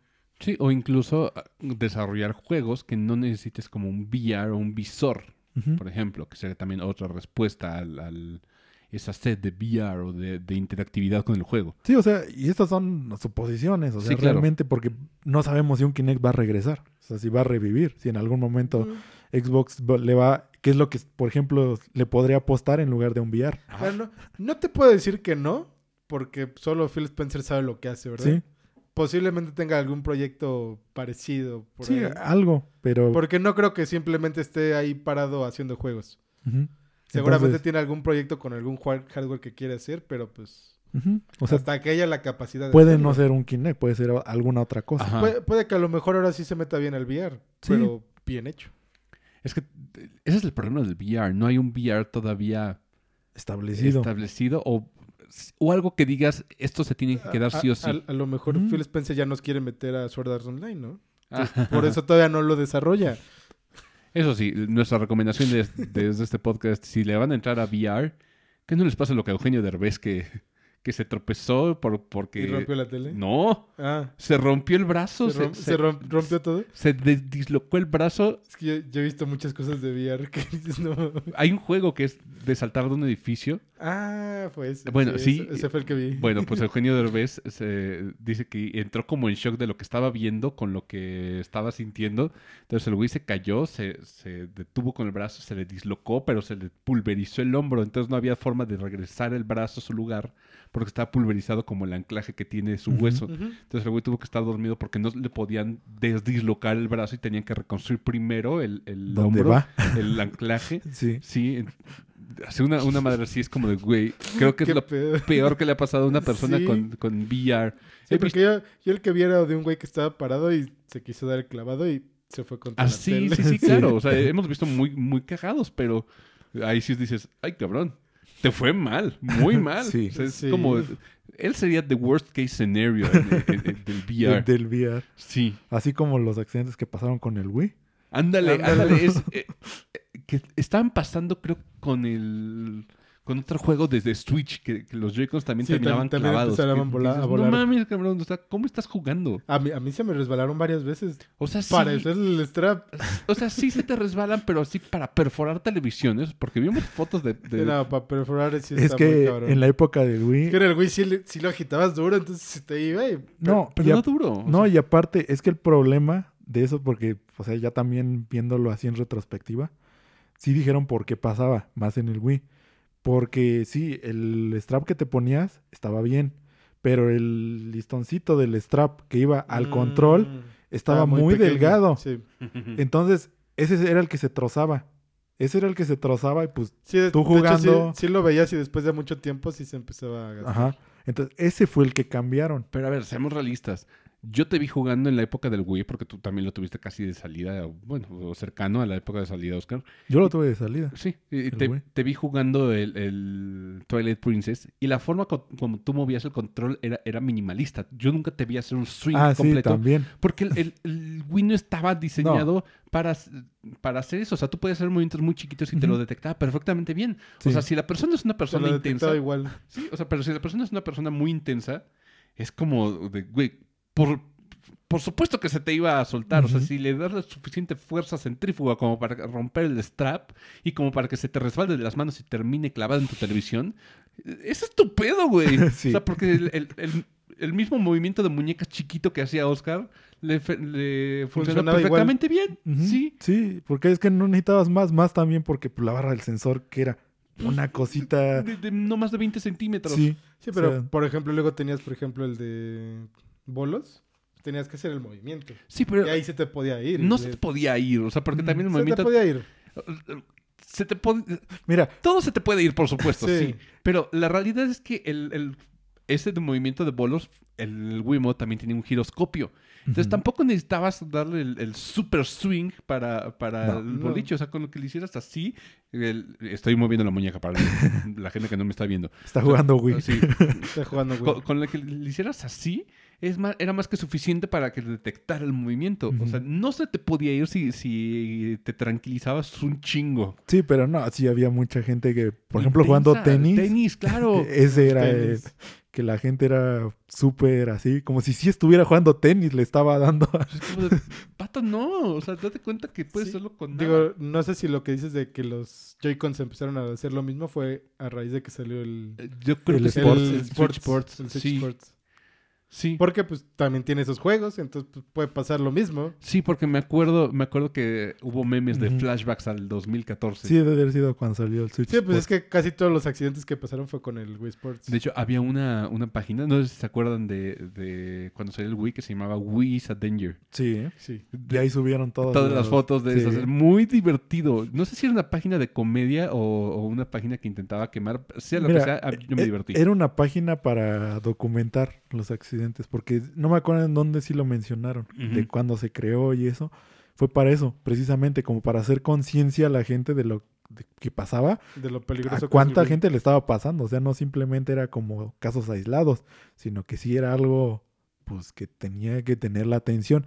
Y sí la tomó, y por eso te digo que Nintendo le puso más, un poco más grueso esa unión de, del control al, al strap. Entonces, pues sí, ya tuvo como ahí que aprender un poco a... Pero por eso ves que no procedieron muchas demandas a Nintendo ni todo eso. Sí. Porque era lo que decía, es que no le tienes que ser tan duro. Ay, Sí, eso, eso ya era más culpa del- de la persona que le hacía. Sí, o sea, parte de, eh, mucho era de... Con lo que dije, o sea, esto no cual. hubiera pasado si se hubieran tranquilizado un chingo. Sí, Si hubieras aprendido a hacer un movimiento más ligero. Sí, pero tranquilizarte un Y chingo. con la o sea, misma... Hay gente muy intensa. También vimos gente que le pegaba a otras y, causaba accidentes, también. fracturas craneales Por eso- y- por eso Nintendo tuvo que poner la advertencia de... de que tenía que estar como a dos metros, ¿no? De cada uno.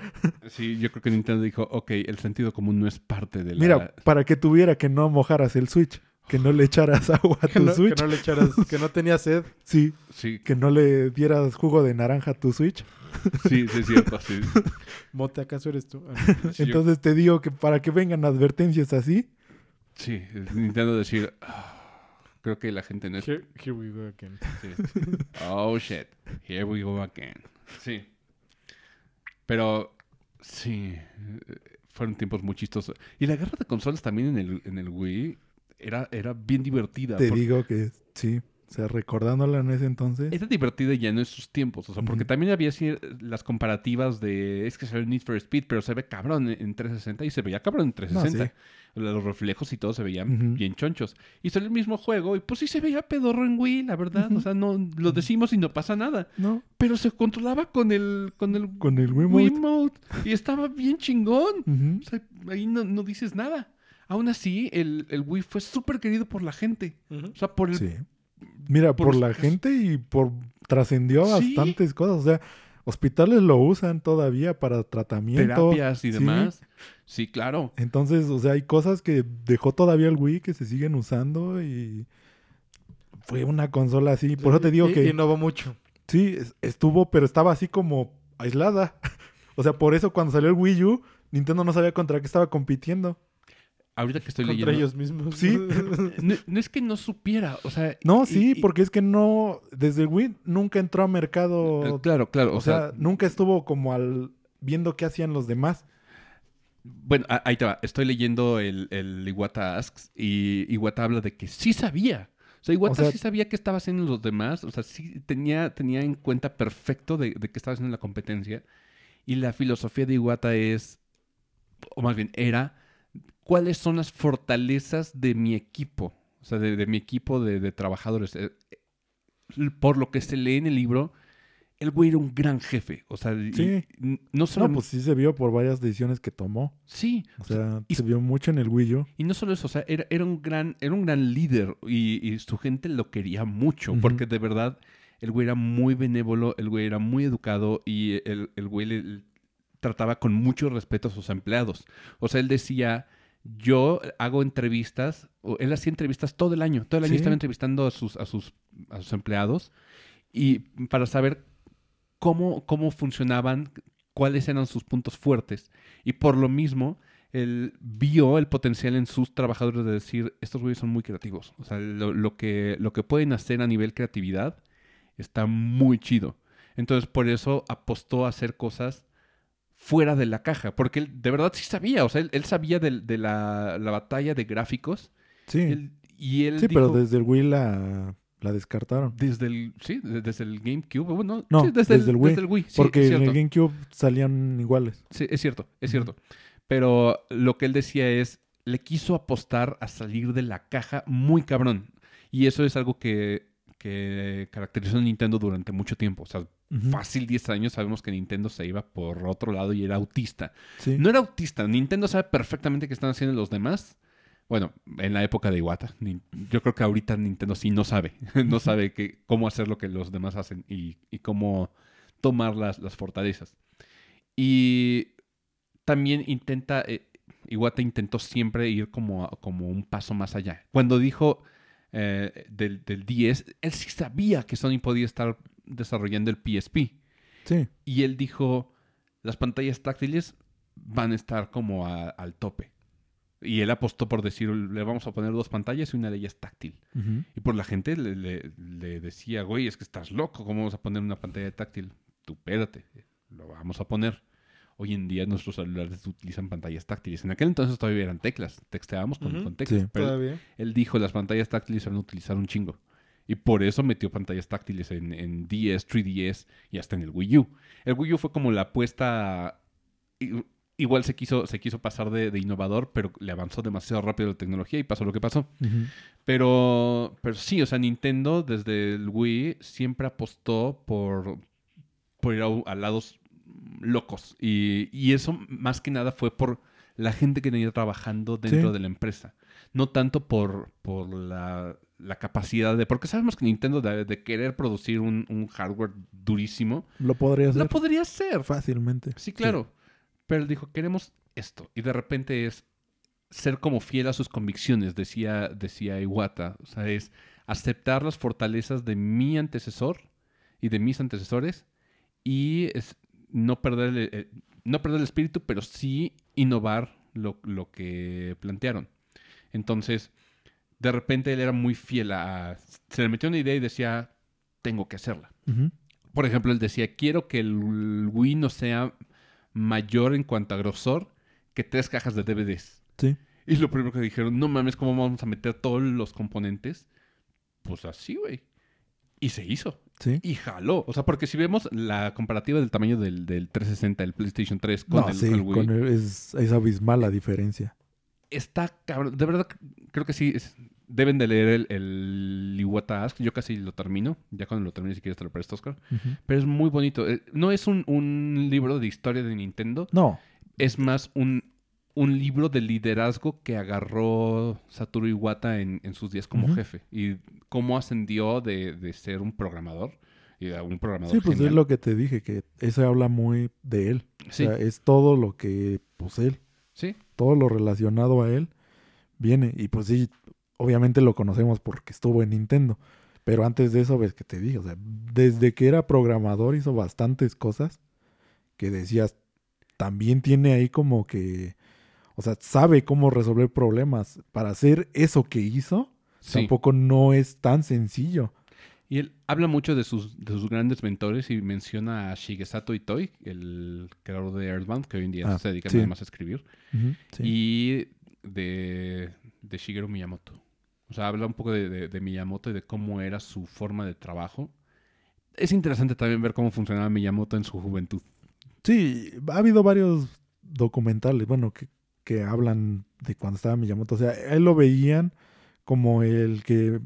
Una persona muy ingeniosa, una persona que todo lo que veía, nadie más lo, lo- lograba como ver su enfoque.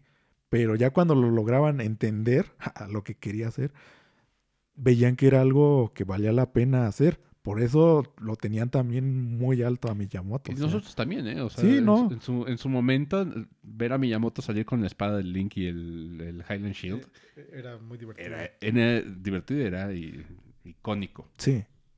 Entonces, por eso, por eso decimos, sí tuvo también como su trayectoria ahí Miyamoto. O sea, tampoco. Sí, no, no, no podemos decir que Miyamoto es el cáncer de Nintendo. No, Sí. no, no, no, no. No. O o sea, sea, Miyamoto fue un pilar, pero tenemos que, que entender que pues envejeció. Sí, o sea, ya no es lo mismo. Ya no es igual. O sea, ni el mercado, ni la gente, ni el consumidor, No. nada. Entonces, por eso ya a estas alturas se nota que ya no encaja muy bien la, algunas de las visiones que tiene Miyamoto con lo que está sucediendo. Sí.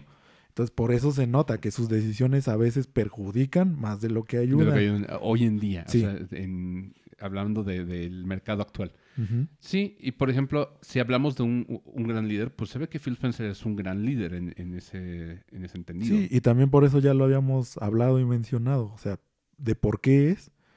Porque también ha jugado, o sea, está muy metido en el ámbito de gaming, de cómo es la industria en general. ¿Qué es lo que quiere un, un gamer y, y qué sería lo mejor para la industria? Sí, entonces por eso se nota, se, se nota como los dos, se- pues, los dos puntos de que necesita alguien en ese puesto. O sea, un, pu- un puesto administrativo que pues sí, tienes que sentar cabeza, saber qué haces, de que pues de ti depende mucho de qué va a salir bien, qué va a salir mal, pero tienes también tu lado de que sa- sabes que va a funcionar porque has probado, has visto cómo está el mercado, has jugado, has visto lo que no funcionó, lo que funcionó, por qué funcionó, no simplemente desde un punto empresarial, sino desde un punto de consumidor. Sí, creo que también es, es importante tener muy en cuenta la historia de tu, de tu empresa y conocer los, los éxitos y las derrotas. O sea, por eso el documental de Xbox se me hace tan genial. Sí, porque- porque, tiene los dos lados. Ajá, ellos admiten de, Sí. no mames, güey, la cagamos bien cabrón aquí. O de nos, nos fuimos a lo bestia a intentar hacer esto y nos equivocamos horrible. Oye, No, y también han- ponen mucho el enfoque del riesgo que tuvieron. Claro. O sea, que realmente no era algo de que, pues si salía mal ya ni modo. O sea, era algo de que o salía bien O o, salía morimos, bien, sí, sí, claro. o sea, O, o se hunde el barco. Sí. pero no nada más era eso, o sea, era algo muy riesgoso, o sea, lo que intentaron, lo que lograron y cómo lo hicieron, eh, fue algo que pues sí, era de vida o muerte para ellos, simplemente. En ese sentido, por ejemplo, yo veo a, a Jim Ryan actualmente y dices, el güey no tiene idea de la historia de PlayStation y le vale mucho pito. Le vale mucho pito de la, la historia tan linda que tiene Play. Que, De- que de por sí siempre se ha notado. Te digo que, o sea, no es por ya ponerle todavía más tierra, Pero si te fijas, desde siempre se ha notado en PlayStation que ni PlayStation nunca le ha tenido este como cariño. Mira, Sí, a- e- ese apego a su historia. Sí. De cierta forma sí, porque por ejemplo, eh, eh, sí buscó los PS Classics en la época de Play 3 y Play O- 4. O sea, sí, pero porque sabe cuántos se vendieron. Porque no tenía nada más. Sí. Pero en sí, en sí, como para decir, es que esto es lo que hizo PlayStation 1, por algo perdió Crash. O sea, desde entonces. Por algo dijo, pues sí, llévatelo, no me importa. O sea, no le dio el peso que... Que, que merecía. Sí, sí. porque, o sea, Crash era icono de Sony, de PlayStation. No era simplemente un juego más. Sí, ahorita tuvo que venir Kratos a suplir a, a Crash. Sí, pero pues ya es como para un público más, Sí, pues que se mm, cree maduro, ¿no? Putazos. sí. O sea, no es como que digas, no. Sí, no. O sea, No, no es lo mismo. Sí, sí, y si te pones así a más y más, buscas más cosas de época de Play 1 que no le han dado ese como Sí, eh, importancia sí, por ejemplo, no habíamos visto que regrese Parappa de Rapa. también. O sea, hay muchísimas cosas. Y si te fijas, nunca, nunca ha sido. Como que toda... Como que siempre quieren ir para adelante, no, no Ajá. regresarse. O sea, ya no le tienen ese aprecio nunca a lo que ha pasado a la compañía como tal. Sí, ni a las dificultades. ni No, ni a nada, eso. nada. Sí. Si te fijas, nada. Sí, estoy de acuerdo. Aunque también dentro de su etapa, yo creo que el CEO pasado de, de Sony hizo un trabajo mu- mucho mejor, aprovechando el momentum que traían con la, la bajada del Xbox One.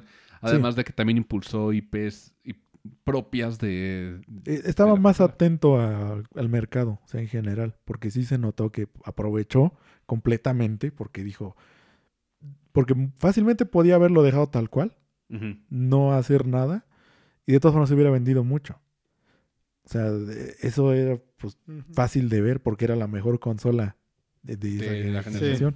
Entonces, ellos simplemente también podían haber dicho, no, pues no hacemos nada, simplemente mantenemos nuestro plan y ya. No- nomás vemos cómo se vende todo. Sí, y ya. Pero no, o sea, sí se nota que estaban pues, precisamente con estos spots que vimos, con estas cosas que salieron a la E3 a decir eso, estaban muy atentos de qué era lo que quería realmente la gente. Y ahorita no se está notando nada. O sea, simplemente es como de, piensan que tal cual lo que están haciendo está bien. Y ya, Mm. ahí siguen. O sea, no piensan moverse. Si medio se movieron porque ya vieron que les estaba pegando muy duro, que no tenían las ventas que realmente estaban ahí presumiendo. O sea, se, Ay, se dieron cuenta. Ahorita me acordé que qué más estaban diciendo ¿De qué? de sobre lo del NIR res- respecto al NIR.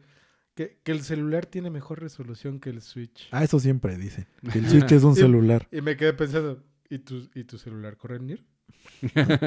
¿Y tu celular tiene NIR? Ujú. Porque pues no veo que lo esté No, no corriendo. veo que tu celular tenga un NIR autómata que correr. Y lo está corriendo a 30 estables. Sí. Que bien, estoy de acuerdo. Hay juegos de celular que, que han llegado a correr mejor que en Switch. Sí, El SpongeBob, el Battle for Bikini Bottom, el Rehydrated, Ujú. corre mejor en celulares que en Switch. Pero eso Sí. ya es pedo como de la optimización. Sí, de- que es lo que siempre hemos dicho. O sea, ahí depende mucho de cómo lo optimizas. O sea, no también no es mucho de que, ay, es que es un juego pesadísimo. Ya lo vimos. Hay juegos pesadísimos, corren en Switch bien. O sea, y, y tenemos los dos lados. Tenemos el autómata que salió, pues se ve que bien, porque pues ya todo lo que hemos visto de gameplay y de sea, eso ya está, es, es capturado dentro del juego. O sea, no es Sí. videos ni cinemáticos, o sea, ya es capturado dentro del juego. Se ve bien. Eh, pero tenemos el contraste de que pues Square saca, no quiere sacar Kingdom Hearts. Porque no puede. porque no lo corre el Switch. porque no lo aguanta. Pero saca NIR, Pues sí. que es pa- a mi parecer más pesado que Kingdom Hearts. Es que también eh, Square es una empresa bien rara. Sí. Bien rara. O sea, primero que nada no sabes a quién la apuesta o, o de quién es amigo y de quién no, ¿sabes? De repente es... Al principio era muy amigo de Sony. Al principio era muy amigo... no, al principio era muy amigo de De Nintendo. Nintendo. Bueno, sí. primero de Nintendo hasta que salió el Final Fantasy VII. O sea, permíteme recordarte que el Final Fantasy del 1 al 6 Seis. salieron para Super Nintendo y para, para NES, no para Sega, no para Master System, no, No. para Genesis. Para no. nada. no, no, era de Nintendo. O sea, y ambas eran empresas japonesas. Ujú. De repente se cambia de bando porque eh, Square Enix dijo, pues ahora voy a hacer Por- juegos porque para se peleó ellos. con Nintendo. No se peleó. No. pero fue como de... Mira, su lo que dicen, según, o sea, está documentado, que porque el próximo Final Fantasy que tenían, que era el 7, ellos lo querían empujar mucho más a lo que daba la consola actual, que sigue siendo el Super. Mira, primero que nada, bullshit, porque lo primero que querían hacer era una edición 3D de Final Fantasy VI. Y Sí. hay, hay demos al, al respecto y hay capturas de, de una pelea de corriendo en engine de 64 Sí, de Final. Fantasy VI. Y eh, mi hipótesis es que Square siempre ha sido un mercenario. Entonces, yo creo que la neta, la neta, Sony siempre le ha dado varo.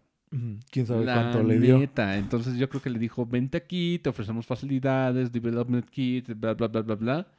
Y lo haces para acá. Entonces por eso todos los lanzamientos de Final Fantasy y demás franquicias, incluso Dragon Quest 7, salió para PlayStation y no para Nintendo, para el 64.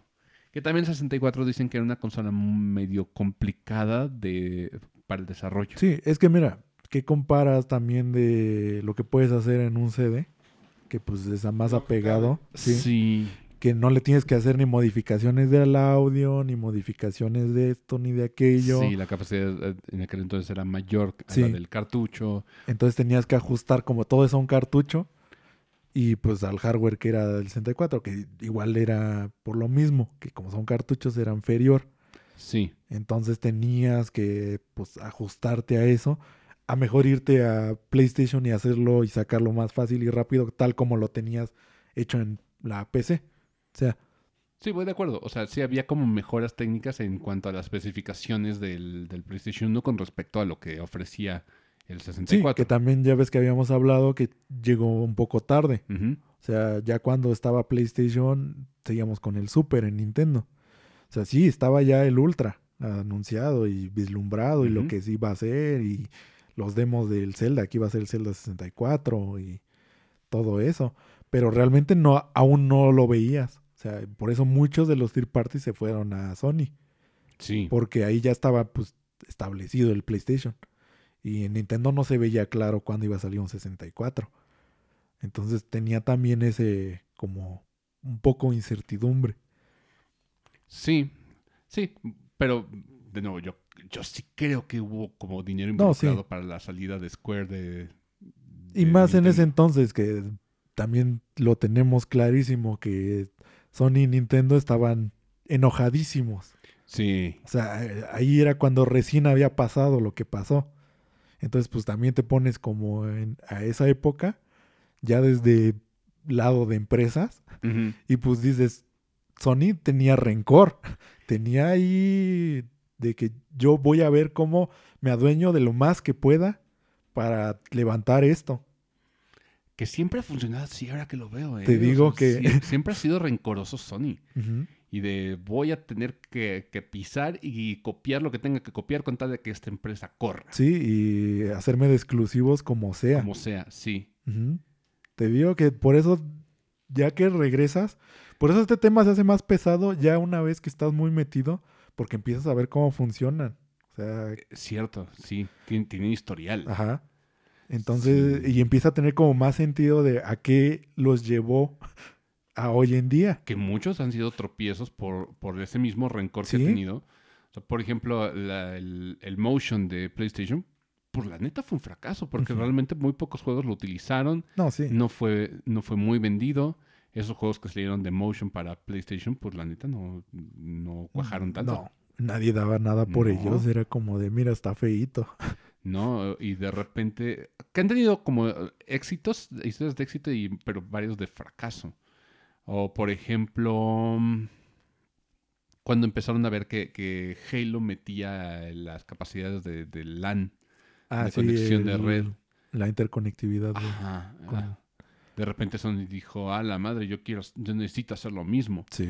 Que eso derivó en, en la llegada de Capcom de decir, ok, vamos a, a hacer unos juegos que tengan la capacidad de, de usar el, el puerto LAN del PlayStation 2. Y Ujú. de ahí sa- salió el Resident Evil Outbreak y salió Monster Hunter. Sí, que por también hay versiones de Play 2 que no tienen el LAN. El LAN, eh, así es. Cuando las primeras revisiones del Play 2 no traían el LAN. Entonces fue por eso mismo, porque dijeron, ay, es que ellos pueden hacer eso, vamos a hacer eso. Entonces, por eso tiene. El Play 2 ha tenido varias revisiones que también no están como muy bien. Ya hasta que te- se pusieron como a comparar las plays.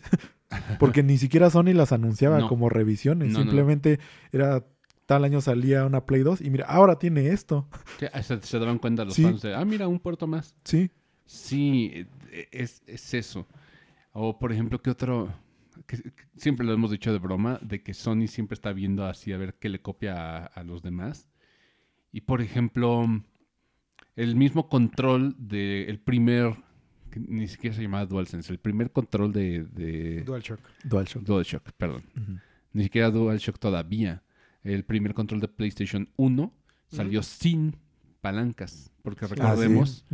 Que él estaba copiando el control de, de Super. Nomás le agregó dos botones, que fueron dos gatillos. Sí. Y los las agarraderas. Pues sí, le tenía que cambiar Sí, para algo, que. sí, claro. Te- tenía que cambiar la tarea para que Sí, porque Sony igual. dijo, "E- es incómodo agarrar ese control, le voy a poner agarraderas y ya. Sí. Pero finalmente, cuando salió el, el 64, el 64 fue el primero que tuvo joysticks. Sí. Y de ahí dijeron, ah, la madre, yo necesito ponerle dos. Que eso le cuajó, ¿eh? Porque No, su, sí. su DualShock le, le ayudó. Pero luego vimos los controles inalámbricos. Con el. En la época del del GameCube, con el Wavebird.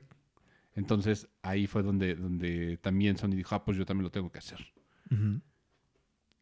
Entonces, pues sí, o sea, hemos visto varias cosas así. Lo que te decía también de el Vita lo intentaron hacer Wii U.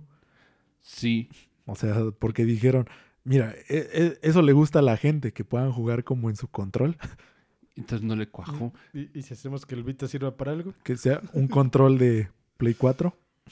Con pantalla. Es una, es una compañía rara y sus, Sí. sus fans from hell son todavía más... Los de ahorita son muy raros también. O sea, porque antes los fans de Sony eran los fans de los juegos de anime. Ajá. ¿Te acuerdas? O sea, los O los que juegan Crash. Así que eran como fans de, de, de nostalgia de Crash es lo mejor y... Sí, pero por ejemplo, hablemos de PlayStation 2. O sea, Sí, muchos de los... Ya en Play 2 era más de JRPGs y de Fighting. Esos eran como los fans que estaban muy clavados en Sony. Porque sí, siempre se me quedaba que eran los que jugaban puro RPG o jugaban Fightings. Porque pues ahí tenían Tekken, ahí tenían bueno, un montón de cosas que Claro, salían. O sea, el juego de las monas chinas. Sí. Y creo que siempre ha sido la consola de las monas chinas. O siempre fue la consola de las monas chinas hasta que llegó el Switch y dijo, pues yo también la saco y sin censura. Sí. También aparte que es como... Sonó bastante. Que... Sí, la censura de, de Sony dices, güey, deja a tu público que le gustan las monas chinas ver las monas chinas completas como les gusta. ¿Para, para Pues, qué le pones para, censura? e- para eso las quieren. Pues sí, pues sí. Ah, ¿Qué más? O sea, de nuevo, suena como que odiamos Sony, pero, pero no es eso. O sea, todos hemos tenido una consola de Sony en esta, en esta mesa. Y todos hemos disfrutado juegos de, de alguna consola No, de y Sony en pues, esta le mesa. hemos y, dicho. tienen, y tienen muy buenos Sí, juegos. o sea, tuvo épocas muy buenas, o sea, es lo que decíamos. El Play 1, pues, como sea, hizo el 3D. O sea, fue el que empezó todo esto de ya polígonos así. Llegó a 64 y lo mejoró. Sí, ya llegó el 64 y lo pulió y pues ya todo el mundo se acuerda que Mario 64 y todo eso, pero en realidad fue, pues, Fue, fue fue Sony. Play, sí. O sí. sea, en la época del Play 2, igual también los juegos que sacaba eran... So- Sony- Muy buenos juegos. Realmente, según yo, en el Play 2 fue donde implementaron el, la, la cámara móvil con dos palancas. Mm, Según yo, fue en Play 2. No, fíjate, todavía los shooters no funcionaban así. ¿Quién lo...? No, en Play 2 ya lo hicieron. Te juro que no. ¿Sabes, Hay qui- un juego. ¿Sabes quién fue el, el primero? Fue Halo.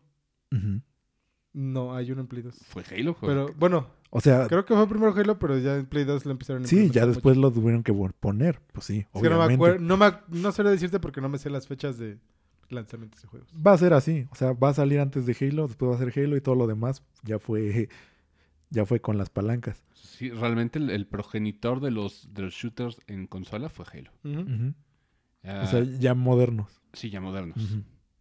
Y ya después llegó Call of Duty a hacer lo mismo. Y Sí, ya salió Medal of Honor Medal. y todo lo que salió, en su época eran buenos. Que incluso Medal of Honor ya, ya existía desde Play 1. Sí, Pero Medal of Honor la, la mira era, era rara. O sea, tenías que detenerte. Y... Era muy raro el juego. Sí. Sí, por eso te digo que, pero ya en, todos adoptaron eso, o sea, todos los que eran populares eh, adoptaron eso. O sea, después de Halo fue, ya eso fue hacer shooter moderno. Entonces, este, pues sí, o sea, igual, como te digo, en Sony pasaron muchísimas cosas. Pues pasó lo del Kingdom Hearts.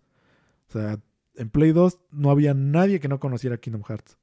Fue el super boom de, de esa época. Todos tenían que tener un Play 2 para jugar Kingdom Hearts. O Final Fantasy XII. No Final Fantasy 12. Entonces, este, fue, o sea, fue muy grande en ese entonces. Pero fíjate que ah, lo que tiene Sony es que siempre lo han carreado terceros. Sí, y, y eso es indiscutible. O sea, en su época también estuvo Metal Gear, por ejemplo. Metal Gear lo carreó durísimo. Sí, o sea, Sí. Konami. Y, y igual, ¿qué hizo? ¿Qué hace como Sony para reconocerlo? Eh, Nada. Pues lo sacó en De- decirle gracias. Sí, pues lo sacó nomás en su PlayStation Classic. así, pero pues, es- sí, pero realmente, si somos muy sinceros, tanto a Sony como a Xbox lo han cargado terceros de toda la vida. ¿eh? No, sí. De De toda la la- vida. Ahora, el público de, de Sony, a partir del Play 4, se volvió como muy variado. Y los juegos más vendidos de, de Sony, si hacemos una comparativa de qué se vende más en, en Sony y en Xbox, estaba viendo como charts. Muchos de los que más se venden en Sony son los juegos de deportes. Lo que te Sí. dice FIFA. Sí, o sea, es, es- es una consola como para gente hipercasual. ujú. Y en Xbox lo que de lo que más se vende estaba Cyberpunk ahí, ahí mencionado. Estaba. debe de estar más variado. Sí, estaba un poquito más variado Sí. en cuanto a los charts. Esto va, le va a dar mucho a los fans de, de Sony decirlo. O sea, los, casi la mayoría de los jugadores casuales y, y Están en están Play. en Play. Ujú. Ujú. Déjalos que se muerdan la lengua. Y es que te digo que Pues se nota, o sea, realmente se nota, porque muchos de los argumentos que da no se ve de alguien que pues está interesado en el medio. O sea, simplemente es como repiten cosas que ven en artículos o que ven por ahí. O, o se quejan por quejarse. Sí, o se quejan simplemente porque, pues porque se Por- ven feo. Por, por amor al deporte. Sí, o sea, es que ellos nada más es quejarse por eso, porque algo que no les parece Sí, y ya por ejemplo, sale Deadloop en, en Xbox. en Xbox. Y lo primero que dijeron, ay, pero está más chido aquí en la mío porque tengo el DualSense. Es como, güey, no es suficiente argumento decir, corre mejor por DualSense, se disfruta más. Es Co- como, Corre mejor porque tengo un DualSense en las manos. sí, es como, güey, Hace lo mismo No. que mi control. igual me puedo poner un vibrador anal y me va a vibrar igual, güey. O sea, a mí me da mucho X. Es más, después del primer minuto del vibrador anal lo voy a dejar de sentir. Entonces, Se te y- va a olvidar que ahí está. Sí, pero tú dices que los, los gatillos hápticos no es suficiente. O sea, No. entiendan que no es suficiente para dar una experiencia completamente nueva. O sea, si, si la idea aquí es, ¿puede vivir el juego sin los, los gatillos hápticos? Y si la respuesta es sí, ya te mató el argumento. Pues sí. O sea, por ejemplo, ¿es Deadloop es injugable sin los, sin los gatillos hápticos? No, No. ¿No? Arruina la experiencia igual. por completo. No. No. Bien, esa es la cuestión. Por eso digo, no es suficiente argumento. Ahora, por ejemplo, hablemos de un Splatoon. ¿Splatoon puede vivir sin el gyro? Sí. No. Sí puedes. Puedes, pero no es la misma experiencia. O sea, de verdad no es la misma experiencia de Splatoon Pero, sin... pero puedes. O sea, sí, Sí. puedes, pero realmente no es la misma experiencia. No, no tienes la, la- la noción de, de lo grande que o lo influencial que es los, los controles de giroscopio para Splatoon, por ejemplo. O lo mismo con el, con el Breath of the Wild. Mucho del apuntar con el arco y el, el corregir, sí puedes vivir, por supuesto, pero sí hay como cierta experiencia que, que te, te da el, el motion dentro de Zelda Breath of the Wild, por ejemplo no es vital. Y aquí sí, sí puede estar de acuerdo. O sea, sí podrías jugarlo solo con palancas. Aquí sí podríamos decir no es. No es lo mismo, pero puedes jugarlo, Sí. ¿sabes? Y en Splatoon no. O por ejemplo, cualquier juego de, de DS, el Zelda, el. Fan- no, Phantom Phantom Hourglass. Hourglass. Vamos, Fan- Phantom Cualquiera Hourglass, es lo mismo. dos, Sí. Pod- ¿Podrías jugarlo sin los controles táctiles? No. No, porque el juego está diseñado para funcionar con los controles táctiles. Y es por eso que han dicho muchas veces que es tan difícil traer juegos de, De de 10. 10. sí. De- Exactamente. Entonces, cuando, cuando hablamos de ese tipo de, de cosas que sí son fundamentales para la experiencia, eso sí es un argumento. Deadloop, los, los gatillos hápticos, no es suficiente como para que digas no es la misma experiencia. Así de, de- de- de interesante es la cuestión. Entonces, Ujú. sí, no, no. Los, de nuevo, los gatillos hápticos tampoco son una razón para que pagues dos mil pesos más por un PlayStation 5. No. O por un control mucho más caro que el de Xbox, por ejemplo. El de Xbox te cuesta que 1.200 pesos cuando es- son nuevos. Creo que sí. 1300, creo. 1.300. ¿Cuánto cuesta por un, un DualSense? 1600, 1000, 1800. Una cosa así. Digo, Entonces, los encuentras en descuento, obviamente, pero... Obviamente, también claro, los de también los Xbox. los encuentro en Pues sí. 800 pesos, pero te das cuenta el, el- el- Pero sí es mucha la diferencia. es mucha la diferencia. Que bueno, nos damos a los J-Cons y también están caros. Por supuesto, los Joy-Con son caros. Pero los Joy-Cons y el Pro, por todo lo que también le metieron, que pues mucho de eso no se usa siempre. Sí, o sea, Pero por- pues ahí está. ahí está, sí, el NFC, por ejemplo, Sí. está ahí, el, los, el, el Igual HD Rumble. El HD Rumble, que es el que lo copió Sony a Nintendo, porque es como de, yo quiero que mis controles vibren así. Pero Tal señor, cual. no podemos meterlos, dije así. Así. Sí. Y de hecho le hablaron al mismo... Sí, a los mismos que le hicieron. Ajá, a los mismos que desarrollaron el HD Rumble, lo mismo. eh, a Sony le habló a los mismos, ya sí. No dijo, lo vamos a desarrollar, no, háblenle a los mismos, los mismos, quiero ¿Eh? eso. ¿Está patentado? No. Entonces llámenlos. Sí, así es. Entonces, sí, o sea, sí hay, sí hay como cuestiones de, de argumentos que ponen los, los fanboys de Sony que les, les- le están poniendo como, como un sobrenombre, no me acuerdo. Se le están, creo que les, les dicen ponis. Mira, a los fans de Sony les dicen de varias formas. Sí. Había un youtuber español, creo es, famoso, Ajá. que le dice piperos. ¿Por qué piperos? Mm, Yo no sé exactamente, pero es súper famoso que ya muchos le dicen así. O sea, se les quedó como el término eh, por él. Él lo empezó a usar y ya todo el mundo le, lo dice así. Lo- los piperos. Órale. Entonces, este, ya es como un poquito más. Entonces, eh, yo sé, y él también le tira mucho hate a Sony de toda la vida. Eh, pero ahorita sí se lo está ganando. o sea, es que esa es la diferencia. Que antes, pues sí, lo decías de broma, lo decías este, porque, pues sí.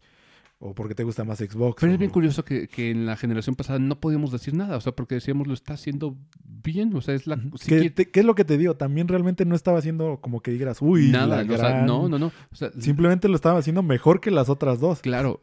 Y si nos íbamos a estándares, siempre dijimos, güey, realmente no necesitas un PlayStation. No. Si, si quieres jugar toda la industria, en la generación pasada lo que decíamos es necesitas un- una consola de Nintendo y una PC. Sí, y ya. Y ya estabas, estabas armado. Creo que sigue siendo igual ahorita, ¿eh? O sea, si quieres jugar todo de la industria con una, una buena PC. Y más con Sony sacando todos sus juegos en PC. Exacto. Exactamente. que es como ya la otra razón. Exactamente. Antes decías, bueno, pues me privo de jugar Spider-Man, ¿no? Y pues ya, ni modo. Y por ejemplo, ah, Xbox lo sabe. Eh, Xbox- sabe que puedes jugar cualquiera de sus juegos AAA en, en, en PC. Y simplemente dijo, ok, es que ya Xbox no es mi, mi enfoque. O sea, mi eh, Xbox se va a convertir, convertir en lo que engloba Game Pass y toda la infraestructura del cloud y demás. Entonces, la guerra de consolas ahorita existe más en los corazones y en las mentes de los fanboys. Y sobre Sí. todo, si quieres meterte al campo de batalla, vete a los, los temas de Twitter. Mira, cada que sale un... que van a portear algo, ahí están. Sí, Cada que sale-. Cada que sale lo de que comparativas de este juego se ve tan así en Xbox y Se- en se PlayStation, ve, se ve mejor acá. ahí están. O sea, todos estos que tengan que ver con relación a eso, o lanzamientos de tal juego va a salir, por ejemplo, en lo de el Deadloop, que iba a salir en, en Xbox. Ya salió. Pues que- Bueno, que ya salió. Está- ahí estaban también. Eh, el anuncio de que Kojima iba a hacer un juego con Microsoft. Ahí estaban también. Me, me daba risa cuando ponían la imagen de, de este Kojima con, con Phil Spencer y para, que lloren los fanboys de Sony.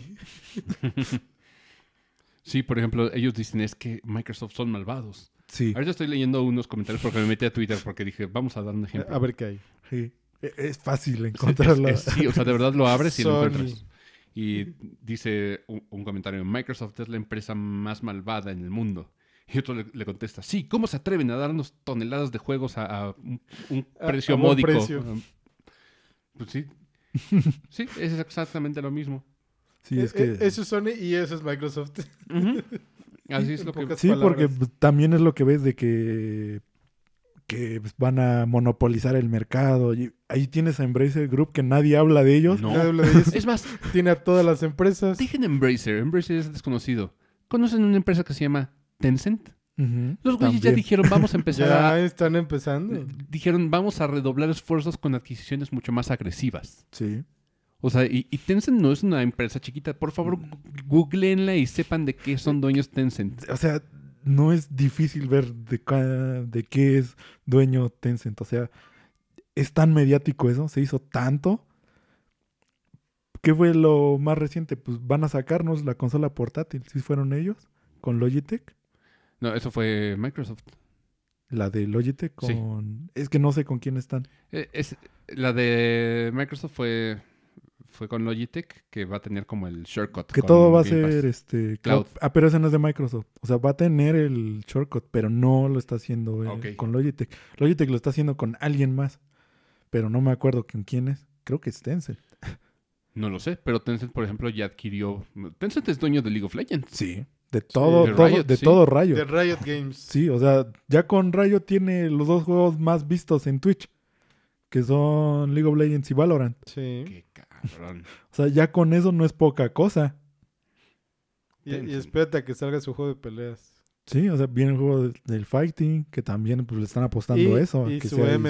esports. Ese lo veremos como dentro de 10 años. No, pero, pero espérate que salga y todos van a estar ahí arriba. Sí, entonces, ahorita resurgió, pero resurgió como en el corazón de los fans y todo a raíz de... Empezó por la- la- las adquisiciones de, de Microsoft. Ujú. Vamos a ser muy sinceros. ¿Qué prefieres? ¿Que, te- que compre Microsoft Blizzard o que, o que O simplemente... que quiebre. O que se muera. Se, se- se muera. Se- Blizzard estaba, estaba en, en muerte lenta. Yo, yo creo Sí. que si no lo compraba Microsoft, Se muere. No, en se muere. un par de años ya no tendríamos Blizzard. Sí, o sea, Ni ni un si- par de años. Ya no Bueno, tendremos Yo creo Blizzard. que este año ya no tendríamos Blizzard. Es más, incluso Activision ya estaba pensando en separarse de Sí. Blizzard. A este Sí. punto estaba, estaba la, la idea. O sea, a raíz de los escándalos con... con ¿Cómo se llamaba el, el, el güey de, de Bobby? Kotick. Bobby Sí, claro. O sea, y, y esto lo hablamos. Tu- tu- tenemos un episodio hablando de, de Bobby Kotick previo a la compra de, de De- de Activis- Activision, de de- Activision. sí, de ABK. Entonces, es como de, güey, ¿qué prefieres? Y digo, no vas a dejar de tener Call of Duty, no le ve el daño. Y Si, si le acerca el, el Game Pass a, a más gente, Mira, digo, va a seguir vivo Crash también. va a seguir vivo Crash. Tony Hawk, Tony Hawk. Sí. podemos tener Tony Hawk, o sea, Toys for Bob puede regresar. Porque era lo que decían, que ya era más posible un Crash Band. 5. Pues, ¿quién sabe si Rock Band o, o Pues Guitar ahí, Hero, ahí- decía. No, Dijo, Phil Spencer que. ahí- está. No, Ahí está. dijo, a mí me gustaría, pero Sí. una cosa es Sí, una cosa lo es- que le gustaría. Por eso digo, o sea, está, está sobre la mesa el juego. Sí, o sí, Es sí es eso que viable. hagan algo. Sí, Sí. porque lo está viendo, porque él dice, pues sí, a mí me gustaban, pero pues cualquiera Sí, puede pero- decir, a mí Pero a me lo mejor gustaban. ahorita ya no, ya no es lo que el ya mercado no quiere. funciona. Sí. Entonces, pues, pero es más esto, o sea, lo del lado de Crash, por ejemplo, es, pues es mucho mejor que Microsoft pueda hacer un Crash. Sí, y de repente también los fans de Sony tirando la Nintendo por, por gráficas es como, vato, si tanto te importan las gráficas, no estarías jugando en PlayStation 4. Discúlpame. En 5. No, no tienen un 5, Oscar. Bueno. O sea, Es inexistente. ni siquiera Sony confía en que la gente tenga un PlayStation Sí, 5. que o ya sea, todo lo está sacando en el 4. En el 4, por eso Resident Evil 4 va a salir en, en- en PlayStation Mira, 4. todo. El Silksong, por ejemplo, también su gran anuncio fue que va a salir Su en Play gran 4. anuncio. Sale tal fecha en Play 4. No, no tiene no, fecha. No tiene fecha, Ah, no pero, No, pero- nomás dijeron, Entonces, va a salir también en Play 4. Y ya, eso fue todo. Sí. Es Sí. como de, y Bueno. ¿y la fecha? Sí, digo, la fecha es lo, lo de menos, pero el- el- lo relevante que, que todavía tenga el Play 4 muy vigente. God of War va a salir en Play 4. también que, que ya habían dicho que no. O sea, es- eh, hiperjuraban que ya no iba a sal- ya iban a dejar de sacar en Play 4. Sí, sí, dijeron, no, pues siempre sí. O te digo, Resident Evil 4, que, que dijeron, no, pues siempre sí sale para, También. para Play 4.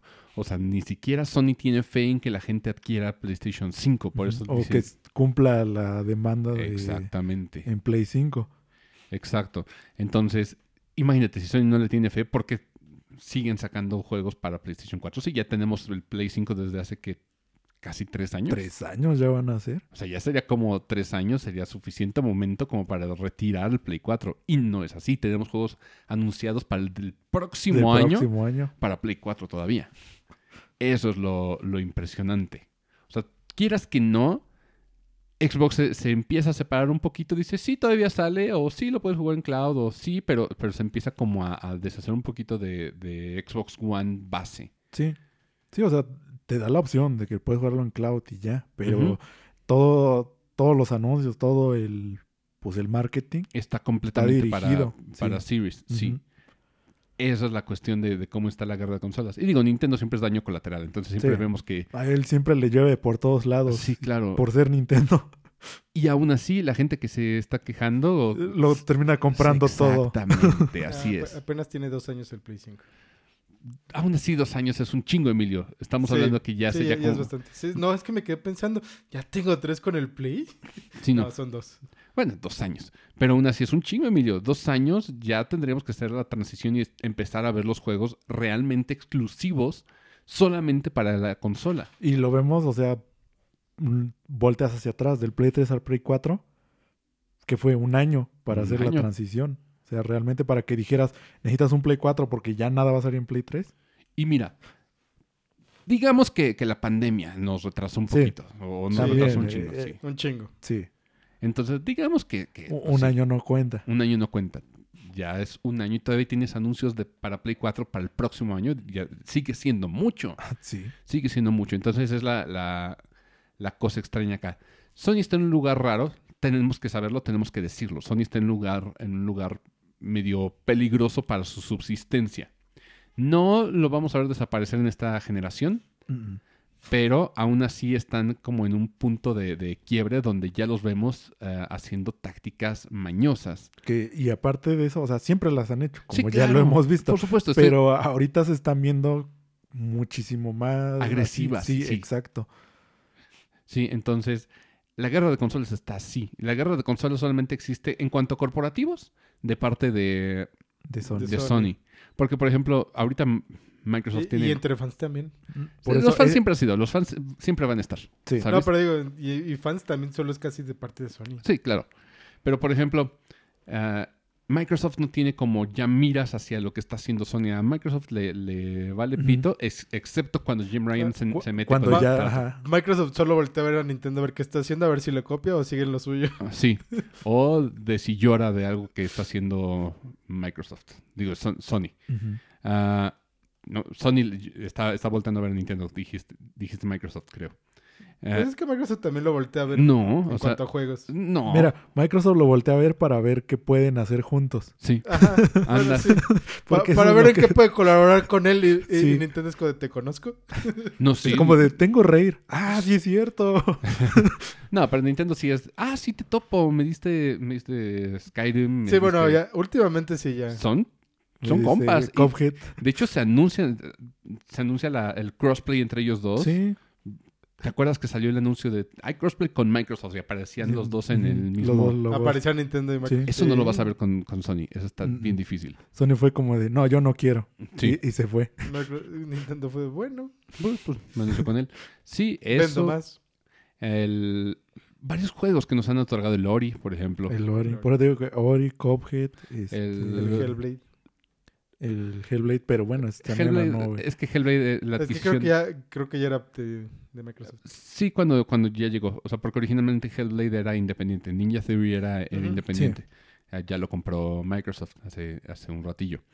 Ah, pero, pero sí, digo, Microsoft ahorita Ah, tiene... pues la primera vez que fue el crossplay de Minecraft. Andas. También ese fue muy anunciado Andas. entre Nintendo y, Y, y y Microsoft, Xbox. sí. sí. Sí.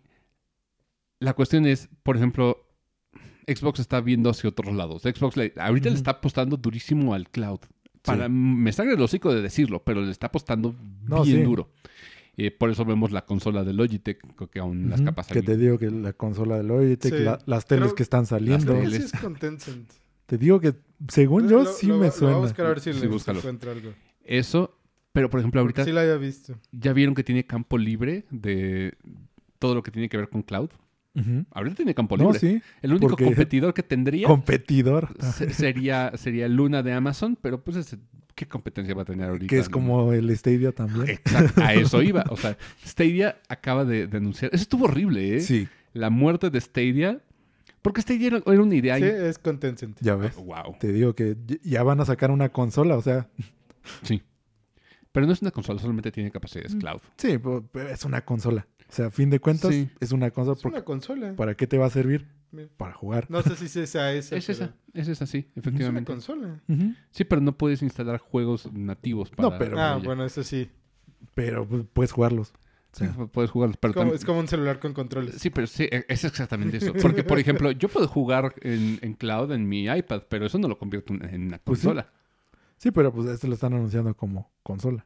Qué extraño. A menos Ah. que sí pueda correr juegos Yo nativos. creo, viéndolo desde el punto de que va a ser con Tencent, vas a poder, por ejemplo, jugar Valorant nativo, League of Legends, sin que sea. Wild Rift. ¿Será? ¿Tendrá las Pues- capacidades para, Pues para lo ello? está haciendo Tencent.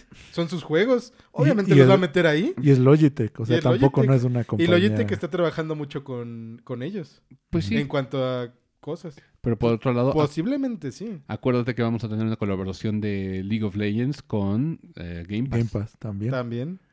También recordar ese este pedo. Que digo, Microsoft no está ajeno a, a las acciones de Tencent. Sí Ujú. tienen como cierta, cierta mancuerna. Sí. Pero, ah, ¿de qué estaba hablando antes de...? Si te interrumpí. ¿De eso? Sí, No sé. estaba hablando de Stadia, de la De muerte Ah, de sí, de la Stadia. muerte de Stadia, que Stadia. llegó sin, sí, llegó sin previo aviso. Pues, lo veíamos venir. Lo, lo veíamos venir, pero... Lo íbamos a venir todos, Mira, pero una cosa era Ah, y de- estás hablando de Luna. De sí, Amazon. sí, o sea, estaba hablando del, del cloud Sí, pero gaming pues de... el de Luna ahorita todavía no es como que digas. O sea, el que ya estaba ahí, pues el Stadia. Que ya Sí. tenía sus kits, ya tenía sus controles, ya tenías todo. Sí, y mira, Sí. él- era una idea interesante, excepto por el cloud. Pero bueno, E- excepto porque Google dijo, es muy fácil hacer eso. sí, Yo, yo también puedo. sí, pero digo que es una idea interesante porque hubo mucha gente que le apostó a, a Stadia, compró No, juegos sí. para Stadia. Sí, de hecho, estaba, Y- estaba leyendo una noticia que decía, "Ah, hay una persona que gastó, o sea, le echó como 600 horas al Red Dead Red- Redemption y los va a perder. Sí, los va a perder. y Quiere que Rockstar le ayude a migrar a su personaje Sí. o haga algo, pero pues no se puede. Ah, Bueno, quién sabe, como eso el online, puede que sí puedan. no sé si sea en. Red Dead Redemption Sí, Online. era el Red Dead Sí. Redemption Ah, Online. Debe ser el online. Entonces, puede que sí le pueden ayudar. Pues Porque ve- si no, veamos. a todo. Porque hubo varios desarrolladores que no se enteraron de la salida. No. Yo No, vi varios ¿Se en Twitter. ahorita? Vi ¿Se varios en? Twitter que dijeron, no mames, yo tenía un juego que iba a salir para, para Stadia. y- Ah, no me avisaron. ¿No? Oye, Pues ya no. No, pues Sí. ni a los trabajadores mismos de Stadia. Es Sí, lo no. que decía. O sea, nadie, simplemente Google dijo, Lle- Llegaron y oficina cerrada. sí, Ah, caray. Ah, caray. ¿Desde cuándo? Pues, desde- Ayer vine. a, par- a partir del próximo año. Sí, la caída de, de Stadia. Lo veíamos venir y ellos le echan la culpa de que cerraron sus estudios porque se acuerdan que tenían los estudios de, de Stadia. sí. Pues Dicen que los cerraron por culpa de la adquisición de. Bethesda. Ah. No, de Bethesda. Dijeron, no, pues es que como compraron Bethesda, pues tuvimos que cerrar los estudios. de-". No mames, güey. Claro que no, no, bien no No. tenías juegos tú. No. Pero bueno, Lo, eh, lo cerraron porque no sabían qué hacer. pues sí.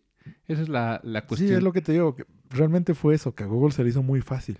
De, yo puedo hacer juegos, yo puedo hacer eso. Soy, soy Google. y pues no, no es tan fácil. Pero bueno, eh, en resumen, esa es la, la historia de, de la guerra de consolas ahorita. Es más de- desde el punto de vista de los fans, pero son fans muy, muy jóvenes que nomás quieren defender una empresa que pues ni los fuma. Pero siempre ha sido así, la verdad. Siempre ha sido así la guerra de consolas entre las mentes de los fans. Sí, Pero- entonces por eso no hay muchas veces que meterse Sí, ni clavarse tanto en eso. pero, tenemos que hablar de la historia también para Sí. saber de dónde venimos y hacia dónde vamos. Es como interesante, te digo, te das cuenta como de cosas que, Así es. que dabas así Por hecho, Sí, sí. o que sí. se te pasaban y ya viéndolo, eh, pues sí ves estos detalles que ya tenían algunas empresas desde hace mucho. Sí, sí, estoy de acuerdo. Entonces, nomás queda esperar a ver cómo, cómo sigue progresando. Nosotros nos vamos a divertir mucho y nos vamos a dar unas carcajadas al respecto. Porque viene mucho de eso. O sea, Pero bueno, señores, pues escuchas. ¿Ustedes qué piensan? Déjenlo en los comentarios en la página de Facebook. Ya lo, lo hemos dicho una vez, lo repetimos cada, cada sesión. Tenemos una, una página de Facebook y una de Instagram donde vamos a estar subiendo contenido según nuestras posibilidades, porque no tenemos un community manager. Pero déjenos en los comentarios de, de qué opinan de la guerra de consolas. ¿A quién le vas? ¿Le vas a PlayStation? Eh, ¿Le vas a Xbox? ¿Tienes algún ganador? Todos somos ganadores. ¿Eres de los que insultan a Nintendo? ¿E- ¿Eres de los que lloran por todo? Escriben en los comentarios. Oscar Emilio, gracias por acompañarme como cada semana en un episodio más. Pues un gusto siempre. Un.